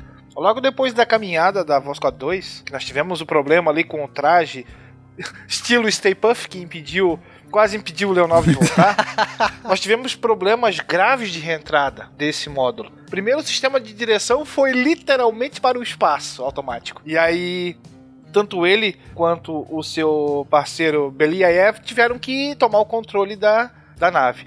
Durante a reentrada, ela não conseguiu se separar e eles tiveram que fazer isso no MUC e ficaram sujeitos a uma aceleração de 10G. Imagina a carcaça do cidadão, né? Mas são russos. vão, mas vão acabar é, aterrissando numa área bastante remota do, daquela projetada inicialmente, sujeitos a um, fio, a um frio de menos 30 graus Celsius, é, cercados por, lo, por lobos e ursos. Sendo que o resgate vai demorar pelo menos 48 horas para ser feito. Isso em 65. Logo no início de 66, Korolev morre. E agora sim a identidade dele é revelada ao mundo, porque até então não se falava quem era. Se falava em projetista-chefe. Uhum. É, os, os, ele tinha até um nome código, Alexei, não sei o que lá, Alexandre, não sei o que lá. Ele não dormia sempre no mesmo lugar. Tinha todo um segredo, o pessoal morria de medo que ele fosse morrer. Agora, interessante essa história dos lobos, que ter uma pistola no, no, no kit de sobrevivência passou a ser fundamental. Eu acho que ele já tinha, né? Mas nessa hora se tornou fundamental, porque Sim. imagina. Por que, que vocês levam essa pistola pro espaço? É, no caso. Ursos lá, e lobos. Se quiserem se suicidar. Imagina, você, você cai do espaço pra ser devorado Nossa, por lobos. Meu Deus. Bom. Diz a história que Korolev se sentia muito frustrado por causa disso. Pelo anonimato forçado. E, e muitas Posso vezes imaginar. ele se questionava se realmente valeria a pena aquilo. Mas o apelo à ciência e ao patriotismo mesmo tendo passado uns bons anos num gulag, falaram mais alto. O problema é que ele vai morrer jovem, com 59 anos, em decorrência de problemas de uma cirurgia que ele fez no intestino. E aí a astronáutica soviética perde o seu grande cérebro. Esse momento que os americanos eles ultrapassam os russos. Então olha só, a gente vai ter no final de 65 o sucesso já da Gemini 6 e 7 conseguindo fazer esse rendezvous e, se, e, se, e ficando uma. São as duas naves, elas são lançadas em dias de diferença e uma consegue se aproximar da outra. Então, é, o que que acontece? A medida de rendezvous que eles tinham, assim, para com sucesso, era coisa de 5 km. Nossa, conseguimos ficar 5 km da, da outra nave. Fizemos um rendezvous.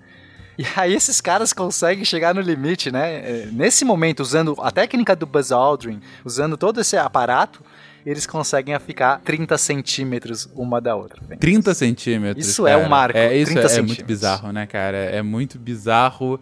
É, é, é, só o factual da minha fala anterior, né? O negócio de fato, uma hipótese feita, sabe, num papel e um algoritmo e tal. Ó, de fato deu certo. A gente tá a 30 centímetros, essas coisas que estão a quilômetros de altura, numa velocidade inacreditavelmente grande em órbita da Terra, conseguem ficar a 30 centímetros um do outro, graças à ciência. É, puta, fantástico. Tem a foto uh, no post aí, a fotinho que eles tiraram de uma da outra. É. Aqui tá mais do que 30 centímetros, porque eles não ficaram isso o tempo todo, até por questão Claro. de segurança, tá? Então, não é legal você ficar essa distância o tempo todo. Mas aí eles ficaram depois uma distância mais segura e bateram a foto. A gente tem a foto de uma vem da outra. É muito legal. Sensacional. 30 centímetros são dois palmos. Abra sua mão, junte as duas. Agora pense duas astronaves lado a lado no vazio do espaço. É impressionante. Eu acho que as pessoas pensam que isso é coisa normal, é coisa corriqueira, é coisa. Na Rússia, talvez. Banal, né? É, não- Lembrando que no espaço ninguém pode ouvir tua, teu aviso de ré, né? Ninguém pode ouvir você gritando, É né? verdade, é verdade. We choose to go to the moon in this decade and do the other things, not because they are easy, but because they are hard. Because that goal will serve to organize and measure the best of our energies and skills. Because that challenge is one that we're willing to accept, one we are unwilling to postpone, and one we intend to win. Cara, realmente é, é- é um trabalho inacreditável de engenharia e física e matemática pro negócio dar certo. E você tem que pensar assim, ó, que esse 30 centímetros está longe ainda. A ideia é acoplar para você chegar É, à Lua. verdade. Sem isso, você não chegaria. E o projeto Gemini, vamos dizer assim, né? Era o experimental para que a coisa não é assim, vai ter que ser assim, agora vai. Entende? Ainda tá faltando muita coisa pra, pra, pra coisa realmente acontecer. Aí nessa hora a gente tem a próxima Gemini, a Gemini 8, que é lançada em 16 de março de 66, que ela vai ser também uma, uma digamos, uma experiência, uma expedição bastante peculiar, né, Will? Acho que você quer contar a história da Gemini 8? Ah, sim. Março de 66 é a época em que nós teríamos uma verdadeira acoplagem. Não de duas espaçonaves tripuladas, mas uma das Gêmenis, a 8, que iria de encontro a um veículo espacial chamado Agena. Que seria é, um, sei lá, uma, uma espaçonave. Não é uma Tipo um espaçonave, satélite mas um grande. container teste para que você conseguisse fazer ali a sua a sua manobra, o seu estacionamento sem a sua baliza sem bater de ré ou bater de frente. Muito É, bom. eles lançavam a Agena um pouco antes é, do, de lançar a Gemini, e aí depois a Gemini tinha que caçar a Agena. Era, Exatamente. era um jogo de gato e rato. Comandante dessa missão, um cara que depois ficará bastante famoso, chamado Neil Armstrong. Então é ele que vai comandar ali todas as operações de acoplagem e vai ser um sucesso completo, né? Mas nós vamos ter, claro, sempre ele um imprevisto acontecendo e aí aquilo que era para ser um sucesso completo começa a se desestabilizar e aí no espaço nós temos o quê? Um giro, uma ciranda cirandinha nível hard com a maior velocidade possível, né? E assim, como o próprio nome diz, imprevisto é algo que você não tá bem familiarizado como o que fazer nessa hora. Não tava no manual, né? Se a nave começar a girar insanamente, faça isso. Eu queria comentar o que- a- a- que, que essa cena que, que o William é, descreveu aparece no filme Primeiro, Primeiro Homem, vocês falaram isso? Sim, sim, aparece. É, é bem emblemático, inclusive. É bizarro, bizarro. Porque ele fica realmente que nem um peão da casa própria lá em cima. Podia né? entrar a música agora, hein? E o interessante é que ele, ele so- solta da, do Agena, mas continua girando. Ou seja, o problema era na, na cápsula. É, ele achou que o problema era o Agena, né? O que, que ele imaginou? Quando ele acoplou e começou esse problema, o que, que ele pensa? Bom, é, antes de acoplar tava tudo certo, acoplando deu problema, o problema tá na coisa que eu acoplei. Tá lá e não tá aqui, né? Faz sentido. Olha como que, né, o, a- o, o destino aí é curioso. O problema foi que um motor da nave dele, um desses motores de atitude, é, depois que ele ac- acionou pra fazer a acoplagem, então assim, né, logo no momento que ele acoplou, o motor meio que acionou e não desacionou mais, é como se ficou ligado. E travou, e travou girando, então ele começa a acelerar, acelerar, acelerar, não tem, não tem nada que vai parar, vai, vai começar a girar muito rápido. Então quando ele desacopla, o Agena piora, porque agora ele tem menos massa pra poder fazer a inércia do giro. Olha aí a conservação do momento angular, Não é? galera. Então você perde massa, você. Então, Olha só, física. linda, física. Ela linda. serve pra alguma coisa, viu? E é desesperador, porque o cara tá quase apagando. Os- eles começam a receber uma força G absurda, né? Essa força centrífuga que vai ti- tirando o sangue da cabeça, ou jogando pra cabeça, não sei se depende da orientação que você tá, que vai, você, você vai apagando. E ele tinha poucos é, poucos segundos ali para conseguir corrigir, porque é, quem tá. É, se, se, ele não corrigisse ali, dificilmente, remotamente, alguém conseguiria fazer alguma coisa. Porque não saberia nem para onde disparar, o que fazer. Eu acho interessante a gente indicar pro pessoal essa, figura, essa imagem que tem a, da, das cápsula Gemini tem os orifícios da saída dos jatos, né? É visível, bem visível. É por, é por ali que sai o controle de atitude, são pequenos foguetes. Eu uhum. acho que uhum. seria interessante a gente dizer que o que está acontecendo é isso. Um desses jatos estava ligado. Ligado direto. Aí o que, que, ele faz? Ele percebe que. Ele tenta. Ele percebe que o problema está obviamente, na nave dele. Ele vê que é um desses motores de atitude, começa a fazer testes ali, mas ele não consegue bloquear. E ele usa os retrofoguetes que são feitos para a reentrada para conter, dispara na direção contrária para conseguir conter esse é muito legal. O cara é muito bom, né? Improvisa, adapta, supera. isso é genial. Isso é uma grande sacação. ele já tava com pelada, é. Ali ele ganhou a ida dele pra, pra Apollo 11, né? Tipo assim, os caras falam, hum, esse é o cara. É, é, ou seja, o que ele fez foi usar o, o motor de reentrada pra colocar uma força na direção contrária, mesma velocidade, anulou as forças, ele parou de ser um peão e tudo ficou bem. E assim, né? Se não, se não foi pro buraco agora, não vai mais. Dali para frente é só sucesso. Isso aí. É, não, ele já tinha passado por várias, né? É. Altas e boas, até ele já tinha pilotado, acho que era o X15, não era aquele piloto? O X15. Sim, o X15. No filme ele aparece, a primeira cena de voo é com o X15, também é claustrofóbica. é, que ele já tinha já tinha quicado na atmosfera. Ele, ele tinha que fazer Isso, um voo é. no X15, ele acaba quicando na atmosfera, vai parar muito mais longe, ele tem que fazer um pouso de emergência no X15, Fencas, que não é um avião planador. É, um o X15 é um míssil. É né? praticamente né? um míssil. Uma asa curtíssima é um míssil. É insano esse pouso que ele faz num, numa pista. Não é uma pista, é tipo numa um, um, uma região lá. Um, ele acha um. Galera, vejam um filme. Eu vi só uma vez, não aguento ver duas vezes, porque é muito estressante. Não, é claustrofóbico. É claustrofóbico. O primeiro homem é extremamente claustrofóbico, mas ao mesmo tempo é muito bonito, né? Você consegue. É muito bonito, é. conseguem passar uma emoção é, e assim, é claustrofóbico até porque não só as cenas. É, é realista, é, né? E a construção do personagem também. Eu não sei se, se o Armstrong era assim mesmo, mas a construção feita no filme é de um cara muito fechado. Muito fechado. Então dá ainda é, assim é. um mais sentimento ainda de claustrofobia. A câmera fica praticamente devorando o é rosto das pessoas. Mas enfim, quase não deu, mas deu. Avançou, todo mundo feliz. Deu. Aí o que acontece? Ele pausa, né? Consegue. A, a missão tem que ser abortada antes, porque ele consumiu metade lá do, do retrofoguete, eles têm que rapidamente pousar, mas deu tudo certo. Saem vivos, a missão é um sucesso, a primeira acoplagem.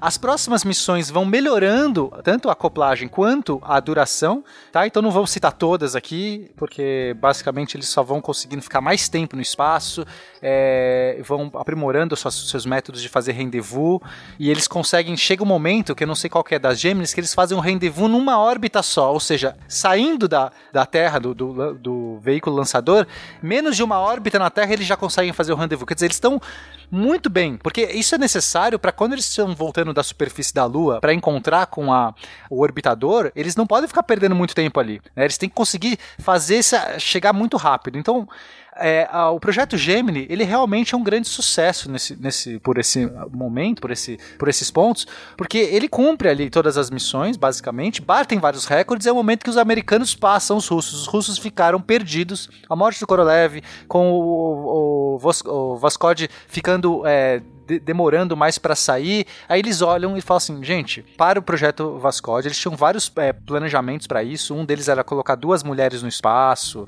fazer atividade extraveicular com mulheres, também bater recordes de duração. Eles param o projeto e vão focar na Soyuz, que é o próximo veículo. Meio que abrem mão. Eles estão realmente com problemas nesse momento. Os americanos estão agora passando à frente. É sucesso atrás de sucesso as acoplagens. E aí eles começam a fazer o quê? Atividades extraveiculares para fazer é, consertar coisa, porque eles sabem que qualquer emergência o cara vai ter que sair da nave e fazer um conserto. Então parecia fácil, né? Então, ah, pô, já a gente já sabe sair, já sabe acoplar, já sabe fazer tudo. Vamos só testar. Ó, instala essa placa solar aqui nessa nave, sei lá, uma bobagem qualquer. O cara não conseguia, Fencas. Ele começava a girar o parafuso e ele girava ao contrário. É, aí ele tiveram que inventar uma ferramenta para isso, que ela compensasse essa rotação, né? A máquina Exato. botava lá. É uma coisa extremamente simples em princípio, que é corrigir, consertar, pôr um negócio, e não consegue fazer. É muito difícil fazer isso no espaço, que você, qualquer, qualquer força que você aplica, você vai pro lado contrário. Então é tão simples quanto você apoiar a ferramenta para, imagina uma chave de fenda que você tem que fazer uma leve pressão para a chave de fenda é, entrar, certo? Quando você vai fazer essa leve pressão te jogou lá para longe, Fenca. Você não consegue nem segurar a chave de fenda no parafuso. E aí você começa a girar, e você pega com a outra mão, você é muito esperto, fala assim: "Não, já sei, vou travar aqui". Se trava com uma mão. Aí você começa a girar aqui e o seu corpo todo começa a girar ao contrário e começa às vezes a girar a nave ao contrário também, de repente tá tudo meio girando e, e a atitude tá perdendo, ou seja, é um negócio muito complicado. Exatamente. a gente tem que é, frisar que o, o Eduardo White, o Ed White, que foi o cara que fez o primeiro passeio americano em 65, ele tinha já o, o protótipo do, do, que mais tarde viria a ser aquela, aquela poltrona é, um, é tipo um, um, um sistema de, de, pressurização de hidrogênio com jatinhos, né? É um dois tanques, né? Com jatinhos, né? Mais ou menos que aparece no, no filme do. Uhum. O jetpack. É, jetpack. É, é tipo que aparece Exato. no filme do, do Wall-E, né? Que eu deixo me fazendo com o, o, o extintor de incêndio, né? Mas só que uma coisa um pouquinho mais elaborada. É o George Clooney no Gravidade? Não. Na Gravidade. George Clooney, mas, mas, mas, mas, mas ele tá na cadeirinha direitinho e tal, né? Aquilo era bem mais primitivo, uhum. né? Playboy, né? É. Eu acho muito, muito legal que isso não foi só um passeio, né? É, teve uma coisa mais elaborada do que ficar preso no, no, no, traje espacial inflado, né? E quem vai salvar todo mundo é de novo o Buzz Aldrin. Ele vai criar o projeto é, de, de, ferramentas, de como fazer os algoritmos para você consertar coisa no espaço e ele mesmo executa isso na Gemini 12. Ele é um, um novato no espaço ainda é, é, mas ele já é um veterano na toda essa parte teórica. Ele é um grande teórico da coisa. E, e ele também garante, acho que o seu, ele vai cavando o seu pé na lua também nesse momento. Eu, eu confesso que o Buzz é, é meu herói não só por isso tudo que ele fez. é, o Aldrin, além de, disso tudo, tem um vídeo em que ele, ele dá um, um, um, trato no cara que diz que o homem não foi à lua o velhinho dá um soco na cara do cara. E eu, ali a gente bate palma. Eu, eu não sou fã da violência, não, mas aquele cara tá precisando. Ah, foi um soco literal. Eu pensei que era, sei lá, em palavras. Não, ele realmente. É, ele, ele vai entrevistar o Buzz Aldrin, ele fica perturbando ele várias vezes, dizendo que o homem não foi à lua, que ele era mentiroso e que saiu. Ele, o velhinho foi ficando irritado. De repente, aquele de 80 anos, sei lá quantos anos, o velhinho dá um soco, que o cara voa. E naquela hora ali eu bato palma. Não sou fã da violência, mas nessa hora realmente, o cara, sabe, perturbando, falando, você é mentiroso, o homem não foi à lua, não sei o que, sabe aquela pessoa chata, chata mesmo, né? Ele, ele perde a paciência e depois ele fala, é, eu me descontrolei ali, dei um soco ele, nele. Ele vem pro Brasil, assim, tem como a gente trazer ele, não? já teve no Brasil, ele já teve no Brasil, acho que umas duas vezes. Não, mas, mas traz ele, traz ele armado dessa vez. enfim, enfim, o ponto é Gemini, grande sucesso, Estados Unidos na frente dessa corrida, União Soviética parece que perdeu o seu brilho junto da morte do Korolev. E, e aí, gente? Aí a gente começa o próximo programa. Né, com, as com todos os objetivos cumpridos, agora a gente tem que realmente projetar essa, esse foguete, que tem que ser um foguete gigantesco. Esse veículo lançador não pode mais ser um improviso de um, de um míssil, Fencas. Agora a gente está falando do maior foguete já construído até hoje pelo ser humano, porque para levar uma missão à Lua, né, você tem que levar tudo que você, você tem que levar todas essas pessoas, são três pessoas agora, numa cápsula que vai ter é, um monte de é, coisas ali para você levar junto, comida, oxigênio, mantimentos, pia da cozinha, pia da cozinha, e tem que voltar. Então você tem que levar o peso de todo o combustível também para voltar. Isso aí. Exato. Não é o problema, não tá em ir, né? O problema tá em voltar. É, repara bem no discurso, é ir e trazer de volta com segurança. E trazer de volta. É, isso é importante. E aí também vai começar o próximo programa, porque falaremos do programa Apollo no desfecho dessa trilogia de chegada à Lua. Falamos nesse episódio de todo o desenvolvimento técnico-científico norte-americano e soviético ao longo do final da década de 50 início da década de 60. E finalmente os Estados Unidos assumem a liderança, já começam a controlar o espaço mais mas Kennedy, que já não estava mais entre nós naquele momento, entre nós também, não porque ninguém aqui estava vivo em 65, mas que não estava mais entre eles naquele momento. Não, eu estava. O Naelton tava Já vivo, Elton estava lá, foi mal, Isso. Nael. Eu Tá aí, tava, vivo, por Naelton, favor. Já tava lá. Tinha só dois aninhos, mas eu tava lá, cara. Mas, mas, enfim, mesmo não estando mais entre os vivos naquele momento, Kennedy falou que o destino final não era ir para o espaço, não era andar no espaço, não era consertar ferradura, é, consertar de é, parafusos e começar a girar no espaço. O negócio é chegar à Lua e voltar dela. É esse o objetivo final, não porque é fácil, mas porque é difícil. E chegaremos à Lua no próximo episódio. Gente, esse podcast está sendo lançado exatamente na meia-noite. do Cabo Canaveral, do né? Cabo Canaveral para o mundo. exatamente à meia-noite 1 do dia 19 de julho de 2019. E excepcionalmente amanhã, dia 20 de julho de 2019, à meia-noite 1, o SciCast, o próximo SciCast, enfim, a chegada à Lua será lançado. Nos vemos daqui No a... dia da no dia chegada. da chegada à Lua. Exatamente 50 anos depois, chegaremos também à Lua no SciCast. Nos vemos daqui a 24 horas. Um beijo pra vocês e até o próximo programa.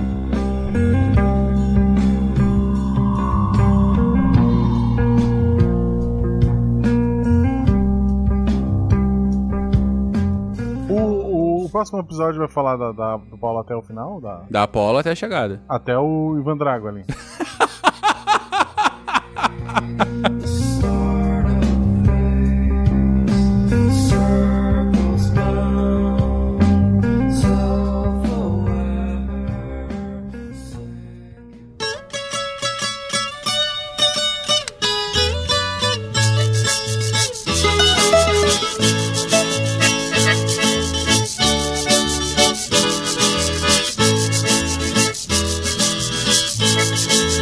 Astronauta libertado, minha vida me ultrapassa em qualquer rota que eu faça. Dei um grito no escuro, sou parceiro do futuro na reluzente galáxia. Eu quase posso roubar a minha vida que grita. Emprenha se reproduz na velocidade da luz. A cor do céu me compõe,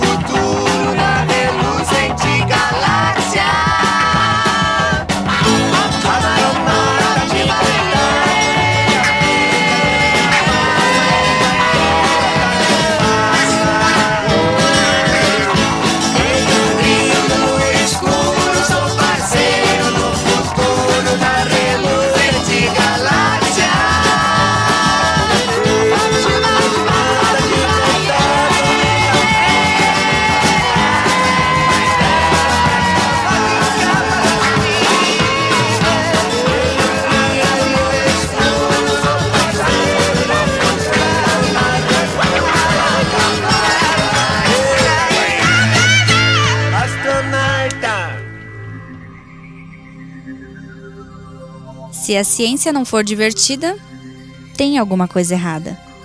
Tem que ser divertida. A coisa mais divertida que tem é a ciência.